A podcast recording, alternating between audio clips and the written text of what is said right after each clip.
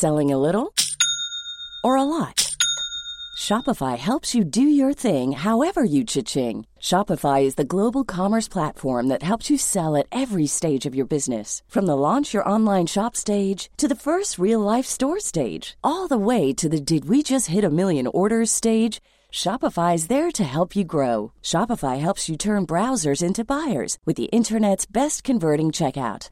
36% better on average compared to other leading commerce platforms because businesses that grow grow with Shopify. Get a $1 per month trial period at shopify.com/work.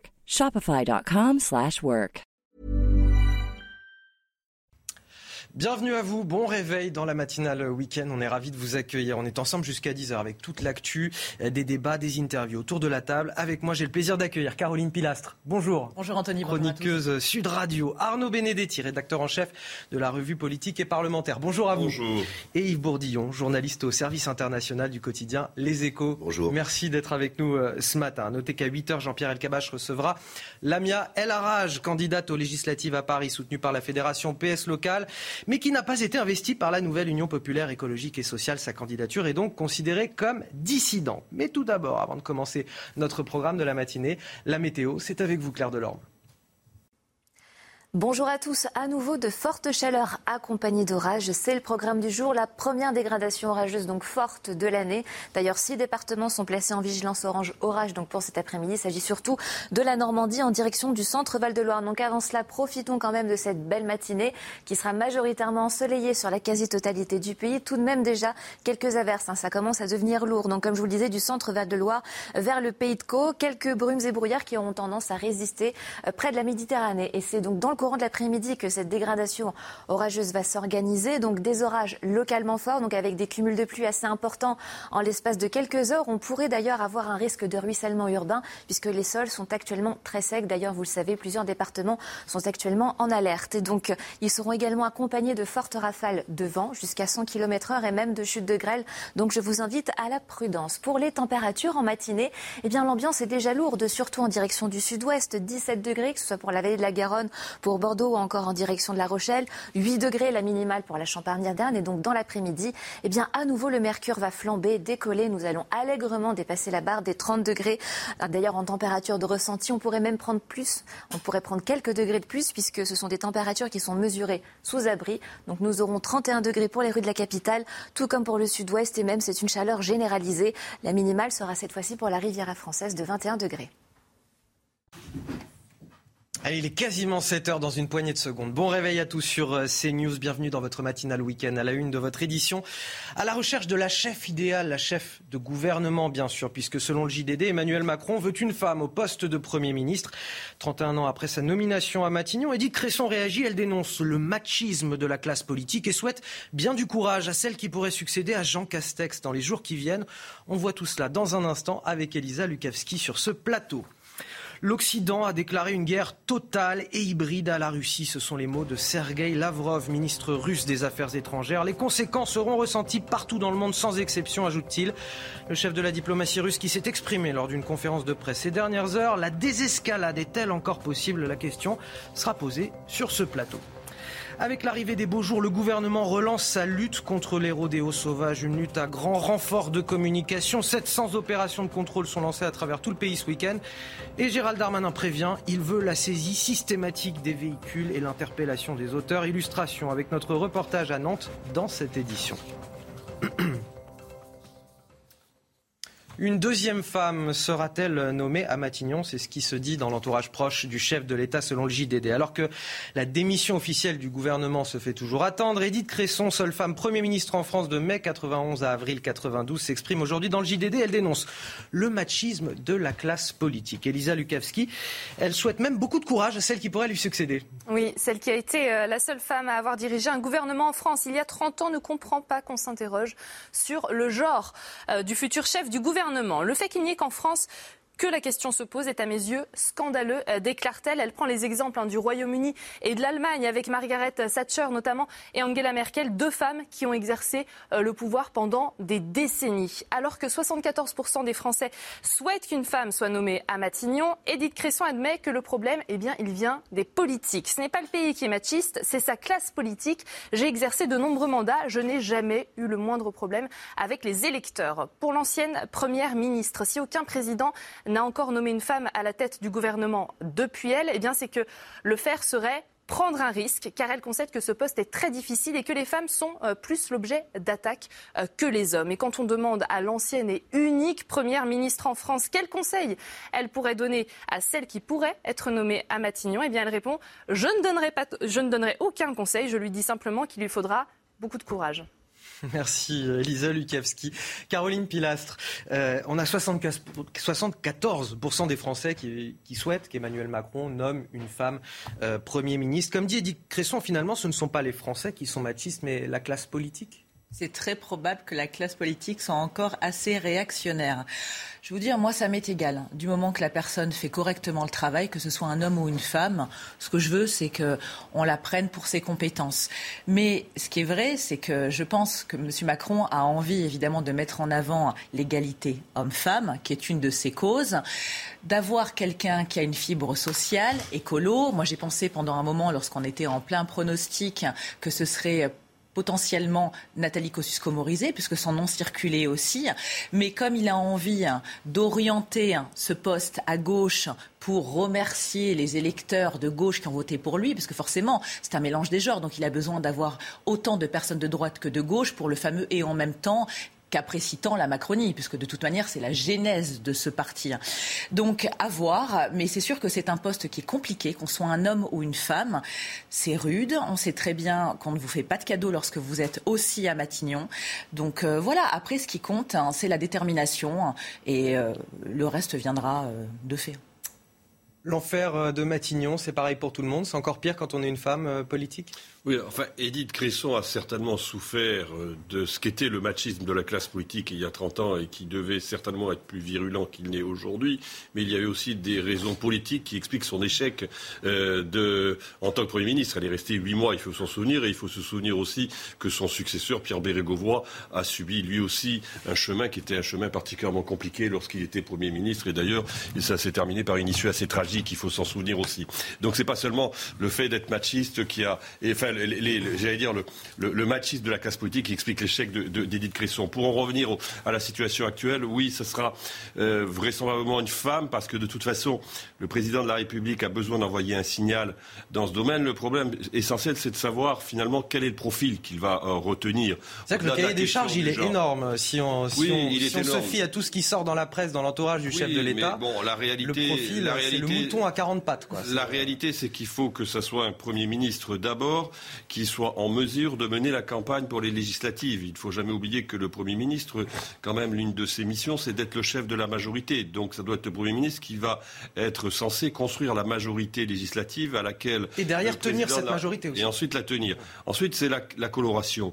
Est-ce qu'il va choisir plutôt un profil qui est un profil de centre-gauche voire de gauche, euh, ou est-ce qu'il va choisir finalement euh, les profils qu'il a jusqu'à présent retenus, c'est-à-dire profils plutôt venant de la droite républicaine En même temps que vous, vous parlez, on va voir euh, s'afficher peut-être le top 3 qui est annoncé dans, dans le JDD aujourd'hui, c'est-à-dire Marisol Touraine, ex-ministre de la Santé de, de, François Hollande, donc plus marqué à gauche effectivement, Catherine Vautrin, présidente du Grand Rhin, c'est ancienne porte-parole de Nicolas Sarkozy lors de la primaire de la droite en 2016, et puis Elisabeth Borne, actuelle ministre du Travail. Alors là, vous avez trois profils qui sont finalement différent parce que vous avez avec Elisabeth Borne un profil qui est quand même exclusivement technocratique, avec Marisol Touraine un profil qui est hybride, qui est à la fois technocratique et politique puisqu'elle a été élue présidente conseil départemental. Et puis alors vous avez un profil qui aujourd'hui, euh, depuis en tout cas quelques heures, euh, commence à devenir une hypothèse euh, assez sérieuse, qui est celui de Catherine Vautrin. Catherine Vautrin, c'est une élue, elle est elle exclusivement politique, hein. elle a été députée pendant très nombreuses années. C'est la carte élue locale. Oui, alors c'est la carte élue locale, c'est aussi la carte quand même ministre. Elle a été ministre, de, ministre déléguée de la cohésion sociale euh, du gouvernement de Jean-Pierre Raffarin euh, sous euh, Jacques Chirac. Ça serait une surprise, ça serait une surprise, mais parce que c'est un profil à droite. C'est un profil à droite et c'est un profil assez à droite au sein des, des, Républicains. Ça voudrait dire, si cette hypothèse était retenue, et il faut la prendre au sérieux parce que celui qui l'a quand même porté sur la place publique, c'est un des meilleurs connaisseurs de, l'écosystème de la Macronie, c'est Marc Andenveld, qui est un journaliste qui a fait de nombreux ouvrages sur Emmanuel Macron et sur son entourage. Euh, c'est une hypothèse assez sérieuse, mais c'est une hypothèse qui euh, ne manquera pas de poser un certain nombre de questions au sein de la majorité. Et d'ailleurs, on voit d'ores et déjà un certain nombre, enfin on entend en tout cas un certain nombre de proches euh, de cette majorité s'étonner de ce choix. Donc on verra. Yves Bourdillon, euh, le fait qu'on mette autant de temps à désigner un nouveau Premier ministre et à, former un, nouveau gouvernement, c'est parce qu'on cherche effectivement ce que je disais tout à l'heure, et c'est l'expression de l'Élysée, hein, le mouton à, 40 pattes, c'est pas, pas la mienne, mais, parce qu'on cherche une femme, parce qu'il va falloir tenir la majorité, euh, comme le disait Arnaud Benedetti, il va falloir aussi mener la réforme des retraites, incarner l'enjeu climatique, et encore euh, un dernier critère, ne pas éclipser Emmanuel Macron. Oui, effectivement, ça fait quand même deux semaines que l'on cherche un Premier ministre. C'est très long après une élection présidentielle. Et comme vous le dites, euh, mouton à 40 pattes, puisqu'il faut euh, à la fois être un centre de gravité, euh, ni trop à gauche, ni trop à droite.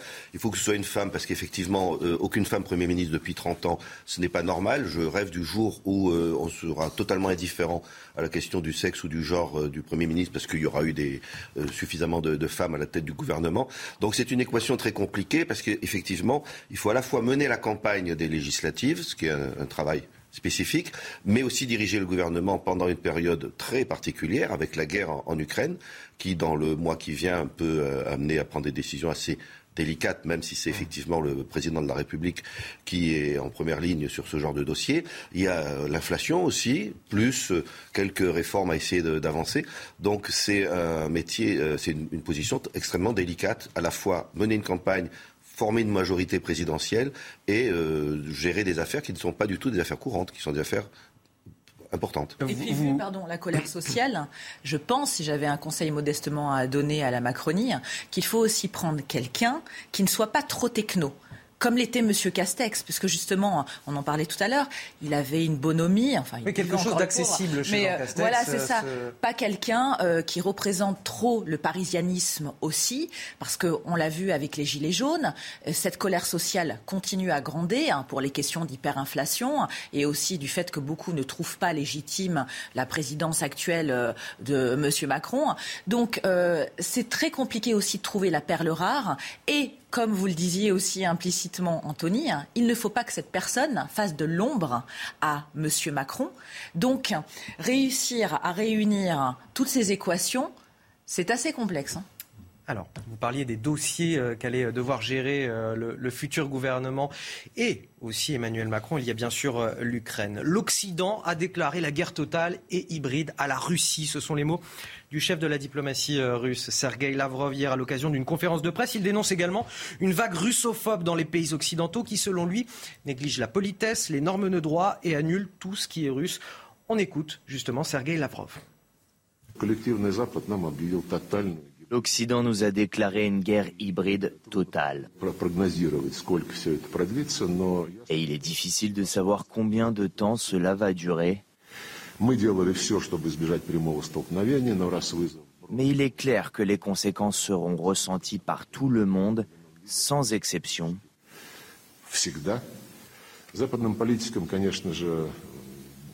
Nous avons tout fait pour éviter un affrontement direct Многие эксперты уже это признают, пока что, правда, не громко, в кулуарах, потому что такое вслух говорить. Mais maintenant que le défi est lancé, nous l'acceptons, bien sûr. А вне Запада утверждается понимание, что мир становится все более многообразным, от этого никуда не спрятаться. Yves Bourdillon, je reviens vers vous. Est-ce qu'on est en guerre contre la Russie? Est-ce que l'Occident est en guerre contre la Russie, comme le dit Sergei Lavrov? Évidemment que non. Euh, il dit une guerre totale, il n'y a pas de conflit militaire, même s'il faut admettre que désormais nous sommes à la limite extrême de la co-belligérance, puisque nous fournissons des armes lourdes. Tous les pays occidentaux fournissent des armes lourdes, la France et l'Allemagne ayant été les derniers à franchir euh, la ligne. Et alors ça, c'est autorisé en droit international, mais on forme des soldats euh, sur des territoires en Allemagne, donc là, c'est quand même un cran au-dessus.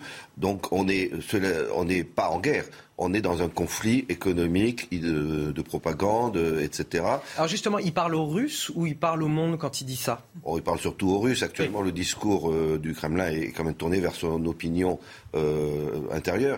Mais il faut reconnaître que cette formule, la guerre de l'Occident, c'est quand même un élément clé de la doctrine du Kremlin depuis des années. C'est-à-dire que Vladimir Poutine a depuis 2003 et encore plus depuis son discours de Munich en 2007 euh, déclaré qu'il y avait une rivalité extrême. On est passé de rivalité à conflit même.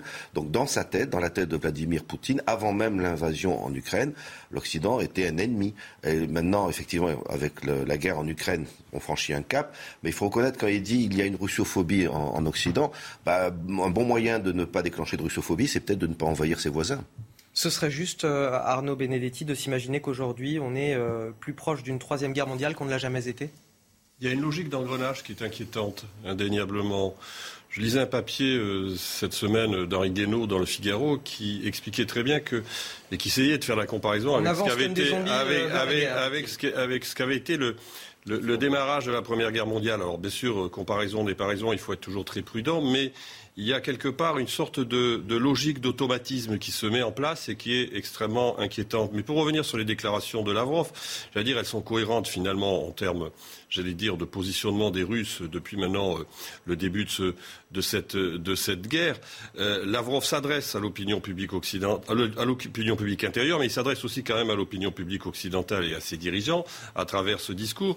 Et il réactive un récit qui est un récit assez, j'allais dire, traditionnel chez les Russes, qui est celui de l'assiègement. Cette espèce de fièvre obsidionale, c'est-à-dire le sentiment, d'ailleurs c'est, c'est une des motivations de leur guerre. Ils considèrent que finalement, depuis, euh, euh depuis 91, euh, ils ont été euh, progressivement cornérisés par une otanisation qu'ils jugent excessive d'un certain nombre d'anciens pays frères, comme on les appelait, du temps du bloc soviétique.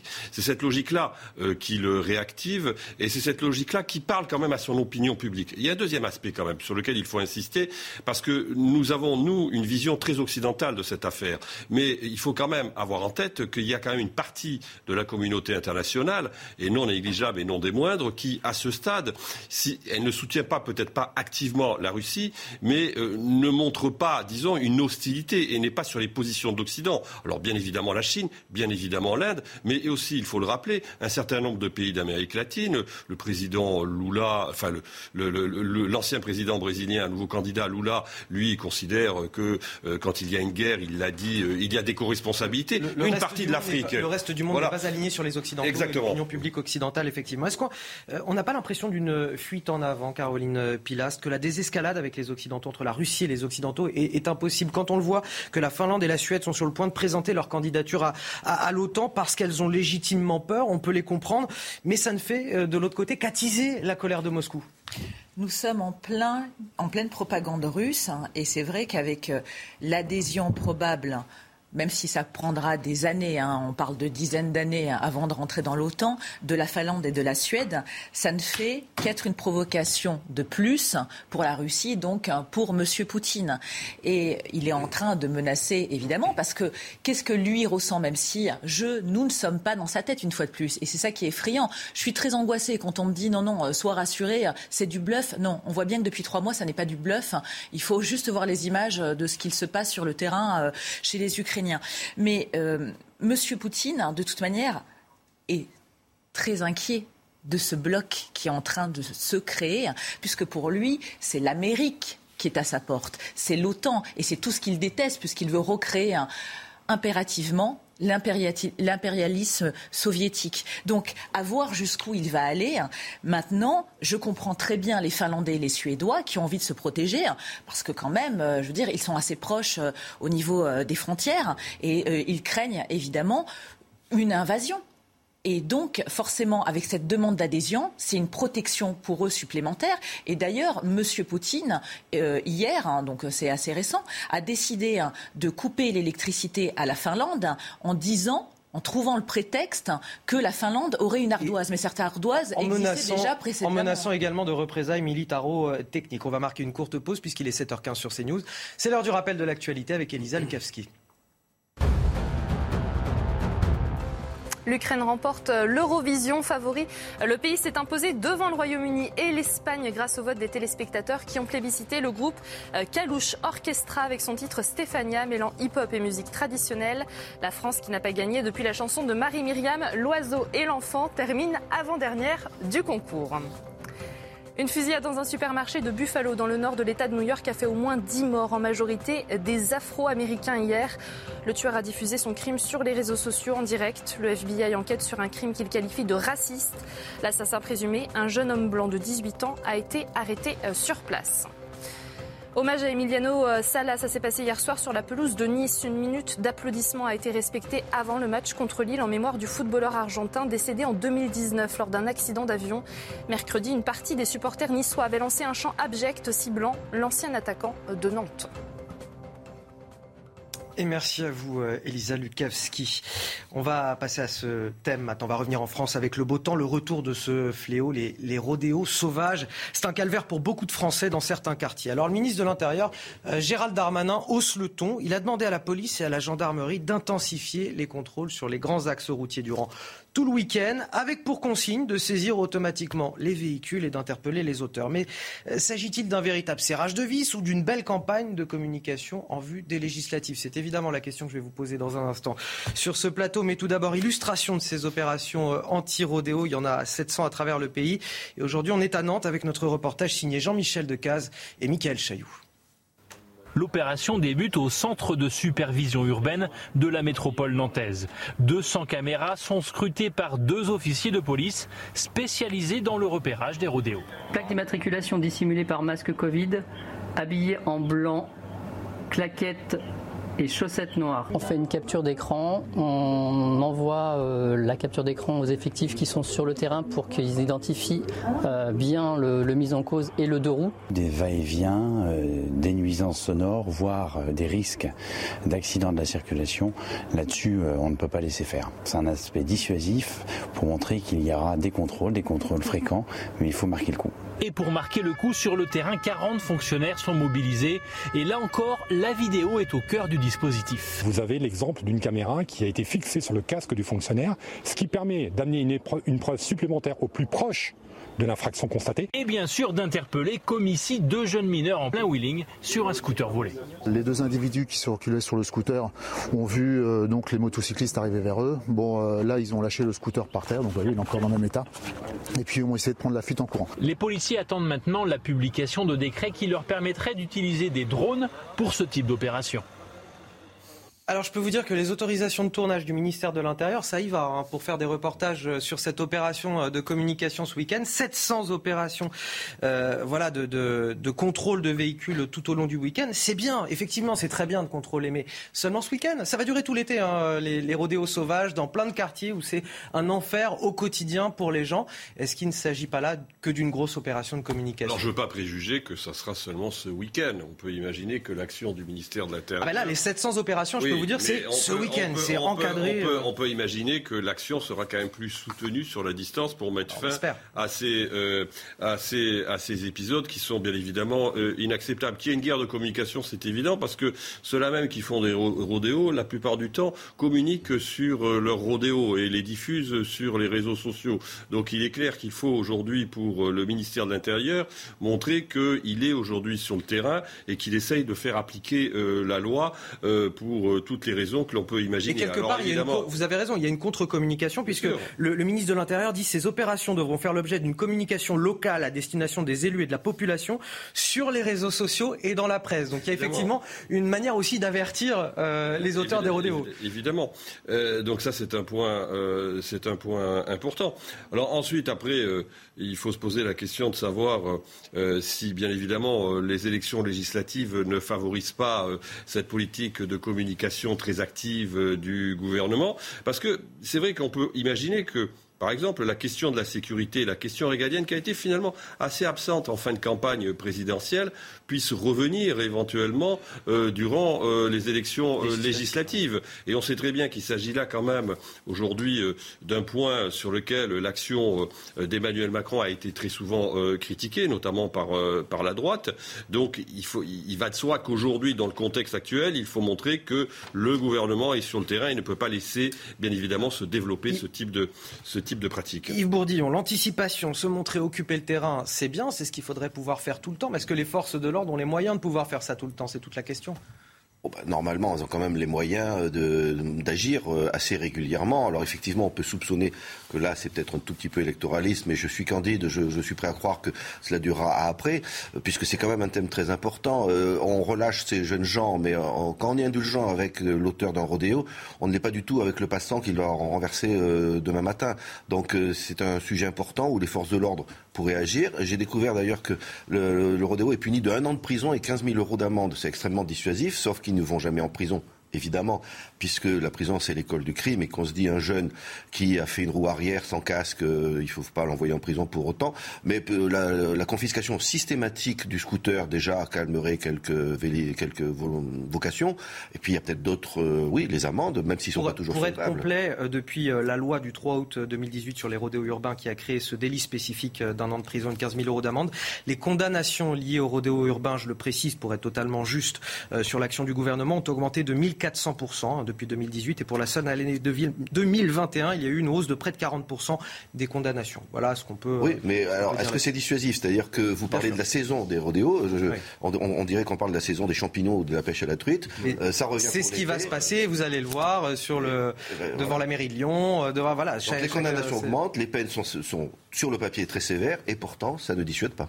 Caroline Pilastre, on va avancer avec vous. Je vais vous poser une autre question, cette fois sur le port du masque. Puisque dès demain, euh, fini l'obligation de porter le masque euh, dans les transports en commun, fin du masque également dans les aéroports et les avions euh, au sein de toute l'Union européenne. Est-ce une mesure politique ou scientifique? Vous allez répondre à cette question. Je voudrais tout d'abord vous montrer la réaction des Français à cette annonce. Beaucoup se montrent encore très prudents. Le reportage est signé Michael Dos Santos et Antoine Durand. C'était il y a deux ans déjà. Le port du masque devenait obligatoire dans les transports en commun. Dès lundi, les voyageurs auront à nouveau le choix le garder, l'enlever ou alterner les deux selon l'affluence, comme le recommande le gouvernement. Une décision souvent bien accueillie, même si beaucoup restent prudents. C'est une manière de souffler. L'été arrive, euh, bon après il faut pas tout relâcher non plus. Je le garde parce que je pense que c'est euh, surtout dans les transports. Euh, c'est quand même des microbes. Je le porterai pas, sauf qu'en ce moment je suis enrhumé et je crois qu'à cause de ça, je le porterai la semaine prochaine. Pour moi, c'est une mauvaise décision. C'est mieux qu'on continue parce que là, le virus il est encore là on va se contaminer tout le temps, on ne va jamais s'en sortir. Un virus présent, mais moins actif. Avec 32 773 cas ces sept derniers jours, jamais depuis novembre dernier, le nombre de malades n'a été aussi faible. Une tendance épidémique à la baisse, en phase avec cette décision. Le caractère obligatoire, si on ne le limite pas aujourd'hui, bah, ça veut dire qu'il y aura un masque obligatoire dans les transports euh, pendant peut-être plusieurs années. Ce genre de mesure obligatoire, on n'a pas vraiment l'impression que ça décroît le bilan de l'épidémie. Il faut revenir sur de la protection individualisée. Taxis et avions sont également concernés ce lundi par la fin du port du masque. Établissements de santé, pharmacies ou encore maisons de retraite restent à l'inverse, sujets à cette obligation. Et donc ma question, Caroline Pilastre, est-ce que c'est une mesure politique ou scientifique? On a le sentiment que ça arrive un petit peu comme un cadeau de début de quinquennat, juste avant les législatives, et que voilà, on nous dit, ah non c'est bon, vous êtes libre, un petit peu comme on a fait juste avant euh, l'élection présidentielle d'ailleurs. Effectivement, je pense qu'il n'y a pas de coïncidence en politique et comme on est proche des législatives, à mon avis, c'est une démarche qui va dans ce sens-là. Après, je ne suis pas scientifique, mais ce qui est sûr, c'est que le virus continue à circuler. On a toujours des personnes autour de nous qui peuvent être malades. Quoi qu'il en soit, moi je trouve que c'est assez prématuré. Pour vous donner mon exemple, je vais continuer à le porter dans les transports parce que sans doute que je suis conditionnée, mais j'ai eu des personnes très malades autour de moi et je continue à respecter les gestes barrières évidemment. Et aussi hein, la distanciation sociale, comme on dit. Je n'embrasse pas les personnes, je ne fais pas la bise parce qu'on n'est pas encore sorti de l'auberge, même si on sait très bien que là, ça va nous faire du bien psychologiquement, physiquement, de ne plus porter le masque constamment et de se dire est-ce que je l'ai dans ma poche C'est bien de pouvoir sac faire preuve peut-être d'agilité un petit peu dans cette euh, affaire et de, de voir, voilà, de laisser à chacun peut-être le, le libre arbitre, le choix de porter ou pas le masque en fonction de sa propre condition. On a besoin de retrouver un peu d'autonomie, d'indépendance. Un mot d'Yves Bourdillon pour, euh, pour finir, il nous reste 30 secondes. Oui, que les gens le portent pour se protéger, eux, c'est leur liberté. Par contre, je ne suis pas du tout convaincu que le masque soit si efficace qu'on le dit pour protéger les autres, puisqu'il y a des pays comme les pays scandinaves qui ne l'ont jamais adopté et qui ont eu des données épidémiologiques équivalentes, voire inférieures aux nôtres. Donc le, le masque pour protéger les autres, je ne suis pas convaincu. Les comparaisons internationales ne sont pas très On probantes verra là-dessus. si effectivement le retrait du masque dans les transports en commun peut amener à davantage de com- co- contamination. Pardon.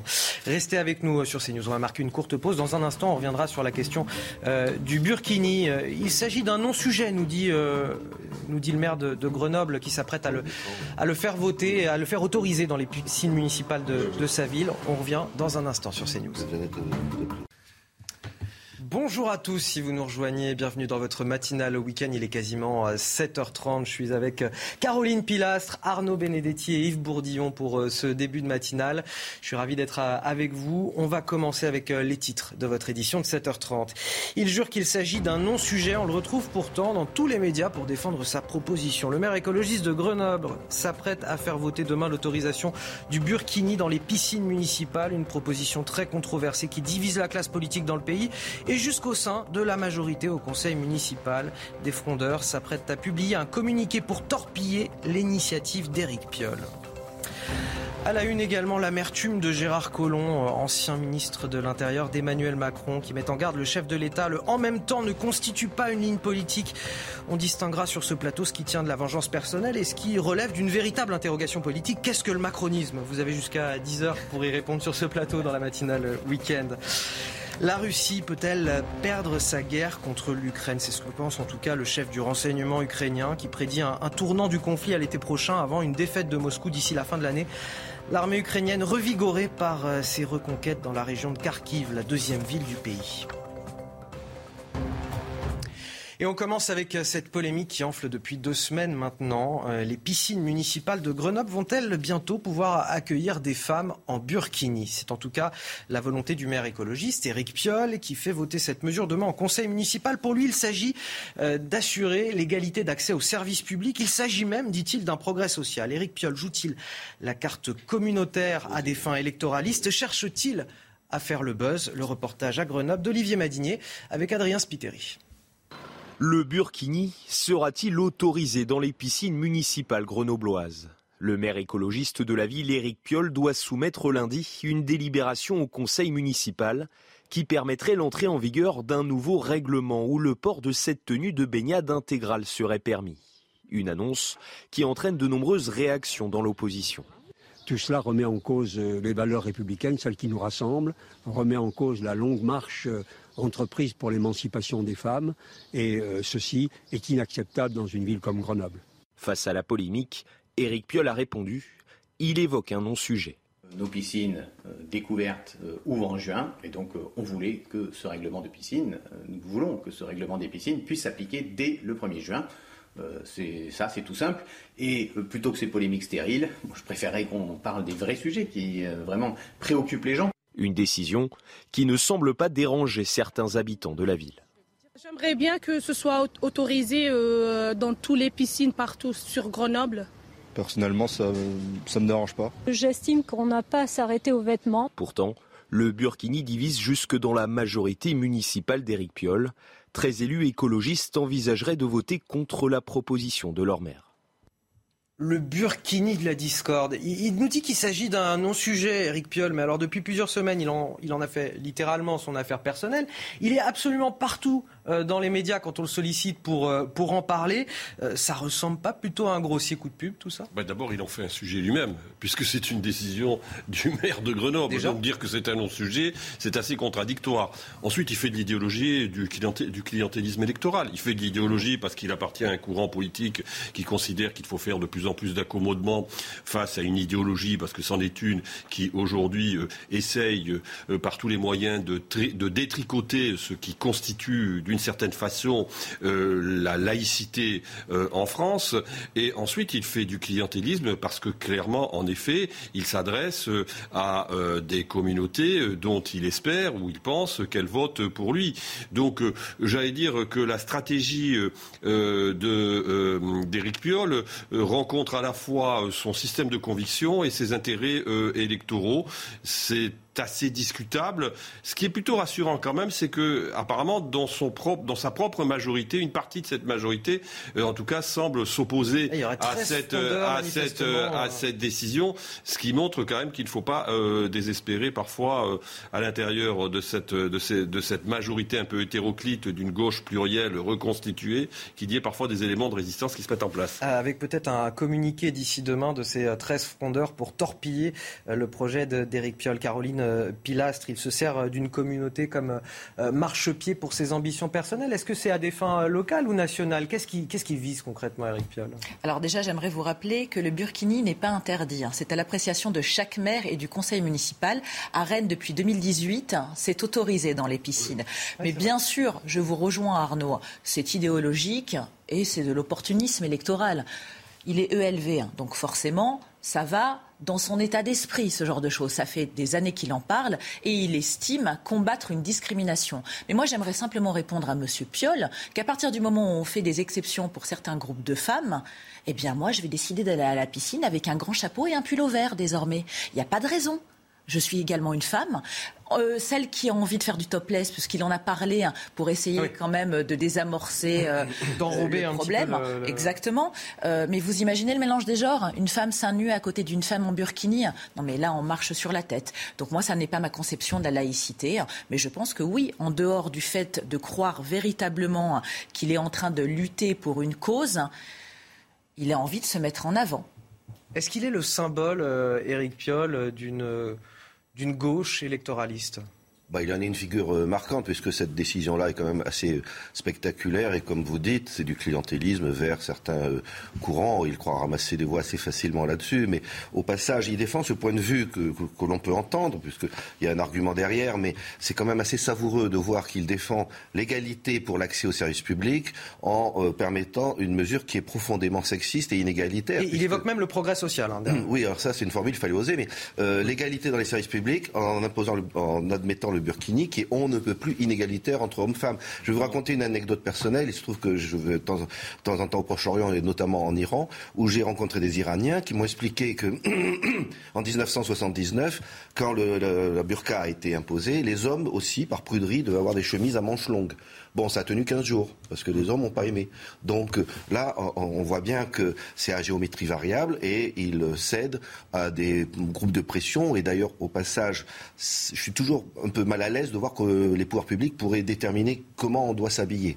Donc, euh, un règlement sur le burkini, c'est embêtant, mais euh, peut-être qu'il faudrait mieux s'attaquer à la racine du mal et non pas aux symptômes. C'est-à-dire non pas les femmes qui portent le burkini, mais les hommes qui leur donnent hum, ces ordres c'est-à-dire les associations, les, les C'est toujours effectivement toujours difficile de déterminer de, quand c'est de l'ordre de l'obligation ou de, de, la volonté propre de la personne qui porte le burkini. Oui, mais il y a des officines qui sont euh, actives là-dedans. Il faudrait peut-être réfléchir à leur financement, leur couper les vivres, les interdire. Enfin, il y a de quoi faire quelque chose là-dessus non, mais enfin, de toute façon, même si c'est des femmes qui disent qu'elles le font de leur propre chef, elles intériorisent de toute façon, d'une certaine façon, une, une, forme de domination qui leur est imposée par des hommes. Clairement, en fait, ce qu'il y a de tout à fait paradoxal dans l'attitude euh, du maire euh, de, de, Grenoble, qui se veut progressiste, qui se veut un défenseur de l'égalité, c'est qu'il valide de fait une représentation inégalitaire de la relation homme-femme. Et ça, c'est quand même assez savoureux venant de quelqu'un qui se réclame de la gauche. Et autorisant le burkini, il oublie les jeunes filles de ces familles qui n'ont pas envie de le porter, mais qui, parce que la mère, la tante, la sœur le portent, vont être obligées de le porter. Et qui vont peut-être subir une pression et un regard supplémentaire quand elles iront dans les piscines municipales. Et qu'il faut défendre. Caroline Pilastre, un dernier mot. Je voudrais juste dire que les personnes très croyantes très religieuses ne vont pas à la piscine municipale. Elles ne fréquentent pas les hommes. Donc elles vont peut-être ailleurs, entre elles, mais elles ne demandent pas ce genre de choses et ne font pas de prosélytisme. Allez, on va continuer à parler euh, politique. Il a été un soutien de la première heure d'Emmanuel Macron, allant jusqu'à verser euh, des larmes. Vous vous en souvenez peut-être à son investiture en 2017. Je parle de, Gérard Collomb ce matin. Depuis euh, lors, il y a beaucoup d'eau qui a coulé sous les ponts. Les deux hommes se sont brouillés pour des questions d'investiture, notamment aux élections municipales en, en 2020. Alors qu'un nouveau quinquennat démarre, l'ancien maire de Lyon et ancien ministre de l'Intérieur met en garde le chef de l'État sur son fameux en même temps, qui ne constitue pas, selon lui, une ligne politique claire. S'agit-il de sa petite vengeance je vous propose de l'écouter. On ne peut plus être comme peut-être il l'a été euh, dans le en même temps. Euh, il faut euh, surtout, compte tenu des circonstances difficiles que, j'évoque, fixer une ligne et s'y tenir tout le temps, ne pas être dans une injonction, puis dans l'injonction contradictoire, parce que c'est à partir de là que les Français peuvent perdre le fil du récit. L'air de, rien, il pose quand même une grande question, euh, Gérard Collomb. C'est finalement euh, l'identité d'Emmanuel Macron, la, définition du macronisme, euh, la certitude peut-être qu'on a chez Emmanuel Macron, c'est son européisme. Mais au-delà de ça, pour le reste, c'est un, agrégat finalement de ceux qui veulent bien venir chez lui. Comment on, on définit le macronisme? Est-ce que c'est pas ça la question que pose finalement Gérard Collomb aujourd'hui? C'est très compliqué parce qu'évidemment le macronisme est assez ambivalent par rapport aux partis classiques qu'on a tous connus et qui sont dans une situation catastrophique euh, en ce moment parce que c'est un mélange des genres. Évidemment, Monsieur Macron est arrivé en étant ni de gauche ni de droite, en voulant réunir ce qu'il y avait de mieux hein, dans ces partis-là. Et malheureusement, on a vu à quel point il y avait beaucoup d'amateurisme. Il y a un moment donné, sur des sujets importants comme la sécurité, l'immigration, le pouvoir d'achat, il faut véritablement se positionner. On ne peut pas être approximatif. Maintenant, est-ce que M. Collomb a des rancœurs? Est-ce que c'est de l'animosité, de l'antagonisme vis-à-vis de M. Macron? Ça, je ne sais pas. Hein. Euh, je n'étais pas dans leur relation. Mais ce qui est sûr, c'est que parfois, on a beaucoup de mal à comprendre ce qu'est la Macronie et où veut en venir M. Macron. C'est-à-dire que ses prédécesseurs, on pouvait lui reprocher. On pouvait leur reprocher, pardon, tel ou tel positionnement. M. Macron, et régulièrement dans une espèce de posture où il dit tout et son contraire. On l'a vu avec la crise de la Covid. Je reprends juste un exemple qui pour moi n'est pas anecdotique, hein, qui en dit long quand même sur sa personnalité. Il a expliqué qu'il emmerdait les non-vaccinés pour quelques jours après s'excuser, dire qu'il faisait son mea culpa et que c'était un homme nouveau. Moi, j'ai du mal, en fait, à comprendre ce genre de comportement quand on est président de la République. Et la, la, cérémonie d'investiture, euh, j'ai envie de dire, Arnaud Benedetti n'a pas forcément aidé. On a parlé d'un président nouveau pour un mandat nouveau. Ça n'aide pas, encore une fois, à définir euh, qui est Emmanuel Macron. Le parti Renaissance qui va remplacer la République euh, en marche, c'est peut-être aussi un peu le symbole de tout ça. Et objectif de ratisser encore plus large que ce, que faisait LREM.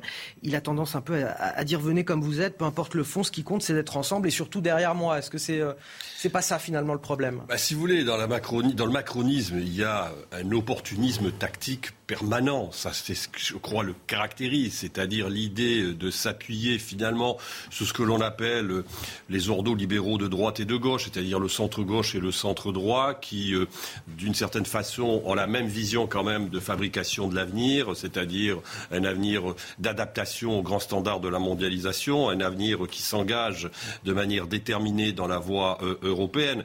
Alors il y a un opportunisme tactique, mais il y a quand même, malgré tout, qu'on le veuille ou non, une forme de cohérence idéologique qui me paraît assez explicite et assez claire chez Emmanuel Macron. Dire qu'on n'arrive pas à identifier politiquement Emmanuel Macron, idéologiquement Emmanuel Macron, moi, ça me paraît euh, assez faux parce qu'en réalité, on sait très bien quel est le fond de conviction d'Emmanuel Macron sur un certain nombre de grands sujets. Quand il parle de souveraineté partagée, clairement, il est quand même dans une voie qui est plutôt fédéraliste sur le plan européen. Donc ça signifie quand même quelque chose. Alors après, on est en droit de ne pas partager cette voie. Évidemment, il y en a d'autres qui ne la partagent pas. Des, seules choses qui est claire dans, sa, oui, manière de voir les choses. C'est clair, mais c'est décisif. C'est une matrice politique qui est absolument essentielle dans un combat politique. Donc ça veut dire quelque chose. Ensuite, bon, il est clair aussi que finalement, euh, il y a quelque chose aussi d'assez cohérent chez Emmanuel Macron. C'est que quand on regarde la sociologie électorale qui est la sienne, et la sociologie électorale, je parle de sa sociologie du premier tour de l'élection présidentielle, c'est une sociologie qui vise plutôt à ce que le président de la République mette en place un certain nombre de réformes. Ces réformes, il n'a pas pu les faire lors du premier mandat pour des tas de raisons, crise sociale des Gilets jaunes, euh, crise sanitaire. Il a été obligé finalement d'en revenir à, j'allais dire, un, logiciel euh, d'intervention euh, de l'État qui n'était pas forcément initialement le sien. La question, c'est maintenant, que va-t-il faire de ce second mandat? Et là, je suis d'accord avec ce que vous dites, c'est qu'on ne voit pas très clair dans ses intentions. Et ça, c'est un sujet, mais peut-être que la nomination du prochain Premier ministre va, d'une certaine manière, nous orienter. Alors, Yves Bourdi, on va parler de l'Ukraine avec vous dans un instant. Je rappelle simplement euh, qu'à partir de 10h, vous retrouverez le grand rendez-vous CNews, Europe 1, Les Échos avec euh, Sonia Mabrouk, l'invité, les invités aujourd'hui. Il s'agit d'Adrien Quatennens, député La France Insoumise du Nord, et Nadine Morano, députée européenne euh, Les Républicains. On va donc parler de l'Ukraine à présent qui a remporté. pardon l'Ukraine, l'Ukraine, excusez-moi, je cherche mes fiches, fiche euh, qui affiche l'Ukraine, qui affiche pardon, son optimisme face à la Russie autour de, Kharkiv, dans l'est du pays. La situation semble avoir basculé. Les troupes russes ont dû se retirer de plusieurs localités. Et euh, cela fait dire aujourd'hui au chef du renseignement ukrainien euh, que la guerre va connaître un tournant au mois d'août et la Russie une défaite avant la fin de l'année. Je vous propose de regarder le récit en images. Il est signé Alexis Vallée. Pilonnés à distance par les Russes, les forces ukrainiennes nettoient les villages repris au nord de Kharkiv. Les fantassins sécurisent maison par maison, vérifiant qu'aucune présence ennemie n'a été laissée sur place. Après des semaines de bombardements russes intenses, le front s'apparente à présent à une guerre de position. Nous sommes d'un côté, les Russes de l'autre. Entre nous, il y a une zone grise que personne ne veut risquer de traverser. La guerre est passée à un autre niveau, des combats d'artillerie à distance, nous leur tirons dessus, ils tirent sur nous. Les Ukrainiens ont brisé le siège de Kharkiv. Ils mènent à présent une contre-attaque contre les forces russes. Je suis reconnaissant de l'action menée par tous les hommes et toutes les femmes qui tiennent les lignes de front. Pas à pas, nous forcerons les occupants à quitter nos terres, nous les forcerons également à quitter la mer ukrainienne. Plutôt que des prisonniers, ce sont surtout des cadavres russes que récupèrent les forces ukrainiennes. 41 rien qu'hier. Mais leur rapatriement dans leur pays d'origine n'est pas prévu, car aucun accord officiel n'a été convenu. Kharkiv, le début d'un tournant pour la Russie. Avant de vous poser la question, euh, Yves Bourdillon, tout de suite, c'est le rappel de l'actualité avec Elisa Lukavski. La Finlande doit officialiser sa candidature à l'OTAN ce dimanche. Une réunion décisive du parti au pouvoir en Suède doit également se tenir pour une probable euh, demande d'adhésion commune des deux pays. Selon Vladimir Poutine, adhérer à l'OTAN serait une erreur puisqu'il n'y a aucune menace à la sécurité de la Finlande. Fin de citation. Alors qu'on attend toujours de connaître l'identité du futur chef du gouvernement et qu'une femme est pressentie à ce poste, Edith Cresson s'exprime dans les colonnes du journal du dimanche. Celle qui a été l'unique femme première ministre en France dénonce le machisme de la classe politique et souhaite du courage à la possible prochaine locataire de Matignon.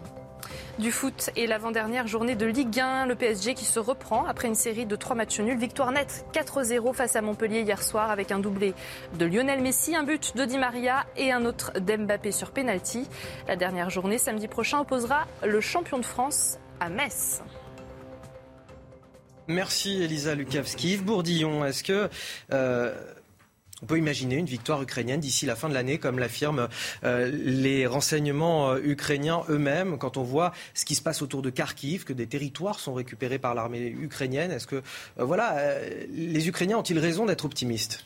Effectivement, on peut l'envisager d'ailleurs depuis plusieurs semaines, depuis que les offensives russes ont échoué. Alors, effectivement, ces déclarations-là, il faut les prendre avec des pincettes, puisque et il est ukrainien, donc lui, il ne va pas dire le, contraire. Mais euh, on voit quand même le succès de la contre-offensive ukrainienne autour de Kharkiv, qui a desserré les taux et qui, à certains endroits, a repoussé l'armée russe jusqu'à la frontière. On voit aussi les pertes qu'ont subies euh, les Russes, même si les Ukrainiens ont perdu des hommes aussi. Mais enfin, il semblerait que les Russes ont déjà eu 20 000 tués c'est une fois et demie ce qu'ils ont subi en Afghanistan en dix ans. Donc euh, on dirait que le, conflit est en train de basculer grâce à l'apport d'armes lourdes occidentales et notamment les, canons de 155 que, fournit euh, l'armée américaine euh, et plus les drones turcs. Enfin, il y a beaucoup d'armes lourdes qui sont acheminées vers l'Ukraine alors que la Russie, elle, ne doit compter que sur ses propres forces avec une industrie de l'armement qui d'ailleurs est paralysée en partie faute de composants importés. Donc c'est un élément très important. Le poids des renseignements renseignement satellite américain qui permet de déterminer les cibles. On a vu que l'armée russe a essayé de traverser une rivière et ils ont perdu 73 blindés en une seule euh, offensive. Donc oui, le, conflit bah, est en train de basculer, semble-t-il. Et sauf coup de théâtre, c'est-à-dire une percée de l'armée russe vers, euh, vers Slaviansk, vers le centre du Donbass, qui leur permettrait de s'emparer de tout le Donbass et qui sauverait la face à Poutine en disant finalement j'ai conquis le Donbass, ce qui est quand même très léger vu les, sanctions, vu l'isolement que ça a provoqué, mais au moins il pourrait dire j'ai conquis quelque chose, euh, sauf au coup de théâtre avec cette percée-là que les Russes d'ailleurs préparent en rapatriant les forces qui étaient autour de Kharkiv pour masser plus de, troupes, eh ben, euh, on va probablement vers une défaite militaire russe.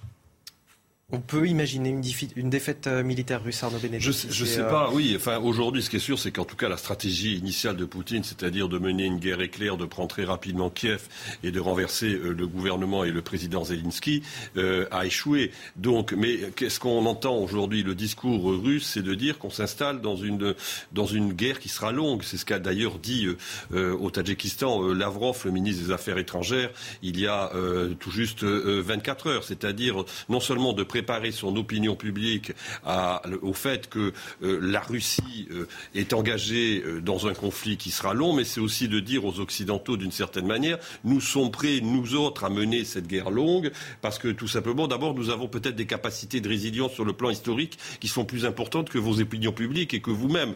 Donc c'est aussi ça le discours aujourd'hui des, Russes. Donc il faut être très prudent, en effet. Il faut être très prudent aussi sur les déclarations du chef des renseignements ukrainiens, parce que évidemment, on est aussi dans une guerre d'information, dans une guerre de propagande, et que, euh, de toute façon, on, imagine bien qu'il ne va pas dire le contraire que l'Ukraine sera battue dans 24 heures. Caroline Pilas, l'Ukraine qui a donc euh, remporté une autre victoire hier, qui est quand même importante, symbolique mais importante, en chantant cette fois, c'était à l'Eurovision. La première place pour le Kalush Orchestra avec sa chanson euh, Stéphania, une chanson qui mêle musique traditionnelle et hip-hop. Je vous propose d'écouter un extrait.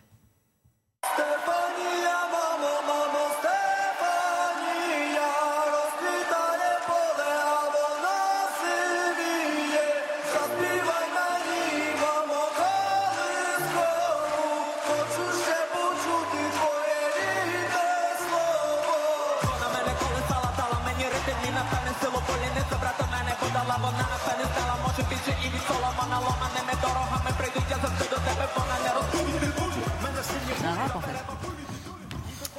Ces mots, euh, évidemment, du président euh, Zelensky. Notre courage impressionne le monde, notre musique conquiert l'Europe. Malgré le fait qu'il s'agisse, Caroline Pilas, d'un concours de chant, on se rappelle aussi à quel point ce concours de chant est, politique finalement. Bien évidemment, c'est un signal envoyé au monde ainsi qu'à la Russie. C'est un beau symbole. C'est vrai que ce concours cette année, forcément, a été biaisé. Hein. Les autres avaient peu de chance. Mais moi, je trouve euh, voilà, que c'est formidable pour ces chanteurs. Et ils ont dit qu'ils retourneraient au front juste après. Donc vous imaginez quand même euh, dans quelle euh, situation, état d'esprit euh, sont ces personnes. Voilà, que dire de plus, à part qu'on espère une désescalade hein, le plus rapidement possible, en priorité bien évidemment pour eux, on enfonce des portes ouvertes, mais...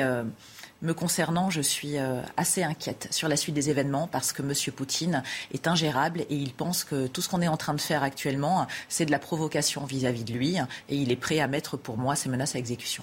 Allez, on revient en France, on va parler euh, d'éducation à présent. Renforcer l'enseignement des mathématiques pour les élèves de première, c'est bien, c'est l'objectif euh, affiché du gouvernement qui veut instaurer 1h30 de maths supplémentaires dès septembre prochain, mais encore faut-il avoir suffisamment de professeurs pour euh, enseigner ces maths. Et c'est là que le bas blesse.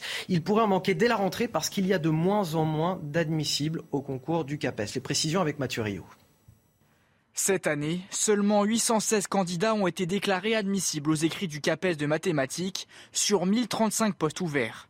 En cause, la réforme du concours désormais accessible qu'en deuxième année de master, mais surtout un manque d'attractivité du métier selon le syndicat national des lycées et collèges. Des conditions de travail qui sont euh, de plus en plus euh, dégradées, et puis voilà, un manque de reconnaissance à la fois économique et sociale évident. Le métier ne fait plus rêver. De son côté, le ministre de l'Éducation nationale se veut rassurant sur le nombre de professeurs de mathématiques il y aura le vivier nécessaire pour assurer l'heure et demie qui aurait lieu à partir de la rentrée prochaine. Mais le syndicat redoute un recours croissant aux contractuels. On va essayer de pousser euh, les professeurs en poste à faire toujours plus d'heures, à recruter ou du moins essayer de recruter euh, toujours plus de contractuels. Et cela se fait euh, bien entendu au détriment eh bien, des élèves, des enfants, aussi des collègues qui parfois multiplient les établissements. Outre les mathématiques, la baisse de candidats au concours a aussi touché l'enseignement de l'allemand. Arnaud Benedetti, le métier euh, n'attire plus. Quand on est euh, bon en maths, on a tout intérêt à faire une école d'ingénieur plutôt qu'être prof de maths bah, vraisemblablement, l'attractivité n'est pas, pas le même dans un certain nombre de secteurs que celui de, l'enseignement, on le sait très bien. Mais euh, ça signifie aussi que, si vous voulez, y a un phénomène cumulatif. C'est que non seulement on a du mal à recruter, mais en même temps, on sait très bien que le niveau des élèves baisse considérablement dans un certain nombre de domaines. Alors non seulement dans les domaines littéraires, ce que je connais bien en l'occurrence, mais également dans les domaines des matières scientifiques. On regarde des classements PISA, on voit bien que le classement euh, de la France aujourd'hui est extrêmement préoccupant. C'est en effet un sujet qui est un sujet essentiel, mais c'est un sujet compliqué. En 15 secondes, Yves Bourdieu. Bah, c'est triste parce que euh, jadis, euh, la France était très en pointe dans les maths et maintenant ça s'écroule. Euh, mais il faut reconnaître qu'être prof, et c'est pas valable pas uniquement pour les maths, c'est quand même un métier très difficile parce qu'avec l'indiscipline des élèves, on comprend mieux pourquoi il n'y a pas tant de candidats. C'est dur de tenir une classe aujourd'hui. Merci à vous, merci à vous Caroline Pilastre, Arnaud Benedetti et Yves Bourdillon. Restez avec nous euh, sur CNews. Dans un instant, l'interview de Jean-Pierre Elkabach. Il reçoit ce matin Lamia El Arage, candidate aux élections législatives à Paris, soutenue par la Fédération euh, socialiste locale, mais qui n'a pas été investie par la NUP, la nouvelle Union populaire écologique et sociale. Sa candidature est donc considérée comme dissidente. À tout de suite. Marseille qui perd sa deuxième place. L'OM battu à Rennes. C'était un choc entre concurrents direct pour le podium et la Ligue des Champions. Grosse ambiance au Roison Park. Dimitri Payet en tribune, blessé. Un succès 2-0 pour des Rennais avec des buts de Bourigeau et Mayer ici sur une passe de Terrier. Marseille se met en difficulté. Rennes reste en course pour L'Élysée à la recherche de la chef de gouvernement euh, idéale. On reviendra là-dessus à 8h20 dans Face à, à, Bigot, juste après l'interview de Jean-Pierre Elkabbach qui reçoit donc euh, la candidate aux législatives à Paris, Lamia El Arraj. Restez avec nous sur CNews à tous. À nouveau de fortes chaleurs accompagnées d'orages, c'est le programme du jour. D'ailleurs, six départements sont placés en vigilance orange orage pour cet après-midi. Il s'agit surtout de la Normandie en direction du centre Val-de-Loire. Et donc côté ciel, eh bien, profitons encore de cette matinée majoritairement ensoleillée sur la plupart des régions, mais déjà euh, quelques inverses qui pointent le bout de leur nez, là encore vers le quart nord-ouest et surtout quelques grisailles qui auront du mal à se dissiper euh, près de la Méditerranée. Dans l'après-midi, cette dégradation orageuse va se mettre en place, donc avec des orages localement forts c'est-à-dire d'importants cumuls en l'espace de quelques minutes, donc pouvant conduire à des ruissellements, ruissellements urbains. Je rappelle que les sols sont extrêmement secs, mais aussi de fortes rafales de vent. Et puis pourquoi pas, tant qu'à faire, des chutes de grêle.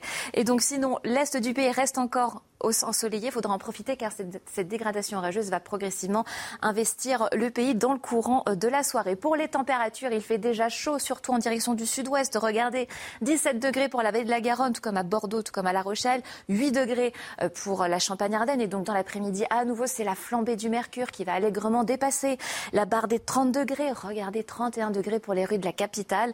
Et idem pour le Pays Basque. Là encore, pour Bordeaux, ça sera beaucoup plus respirable cette fois-ci euh, du côté de la Méditerranée, que ce soit Corse ou Riviera française, 21 degrés.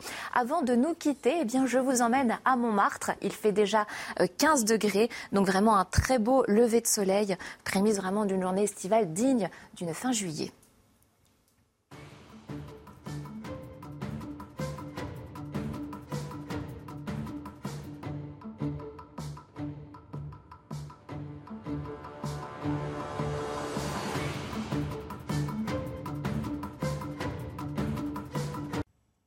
Dimanche 15 mai, il est tout juste 8 heures. Bonjour et bienvenue dans votre matinale week-end. On est ravis de vous accueillir. Dans un instant, l'invité de Jean-Pierre Elkabach, c'est Lamia El Arage, candidate aux législatives à Paris, soutenue par la Fédération PS locale, mais qui n'a pas été investie par la NUP, la nouvelle Union populaire écologique et sociale. Sa candidature est donc considérée comme dissidente. Elle fera face à l'insoumise Danielle Simonet dans la 15e circonscription de Paris. Et puis à 8h20, ce sera l'heure de votre débat face à Bigot. Mais avant de démarrer notre programme, voici les titres de votre matinale. À la recherche de la chef idéale, la chef de gouvernement bien sûr, puisque selon le JDD, Emmanuel Macron veut une femme au poste de Premier ministre.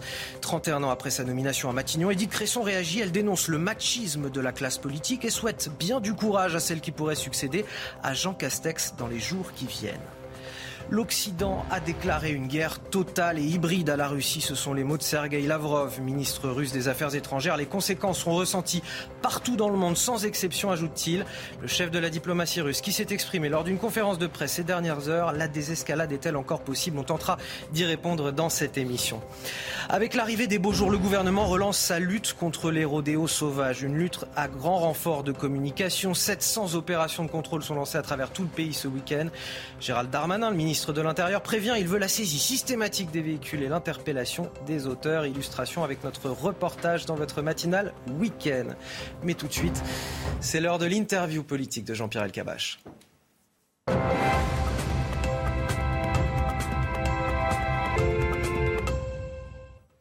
Bonjour à tous, la mienne et la rage, bienvenue, merci d'être avec nous. Bonjour. Vous êtes encore peu connu et pourtant on ne parle que de vous et pas seulement à Paris. Euh, parce qu'il euh, y a une querelle entre vous, Jean-Luc Mélenchon, et les siens. Alors bienvenue. Moi, je vous regarde et je trouve que vous avez un visage de symbole.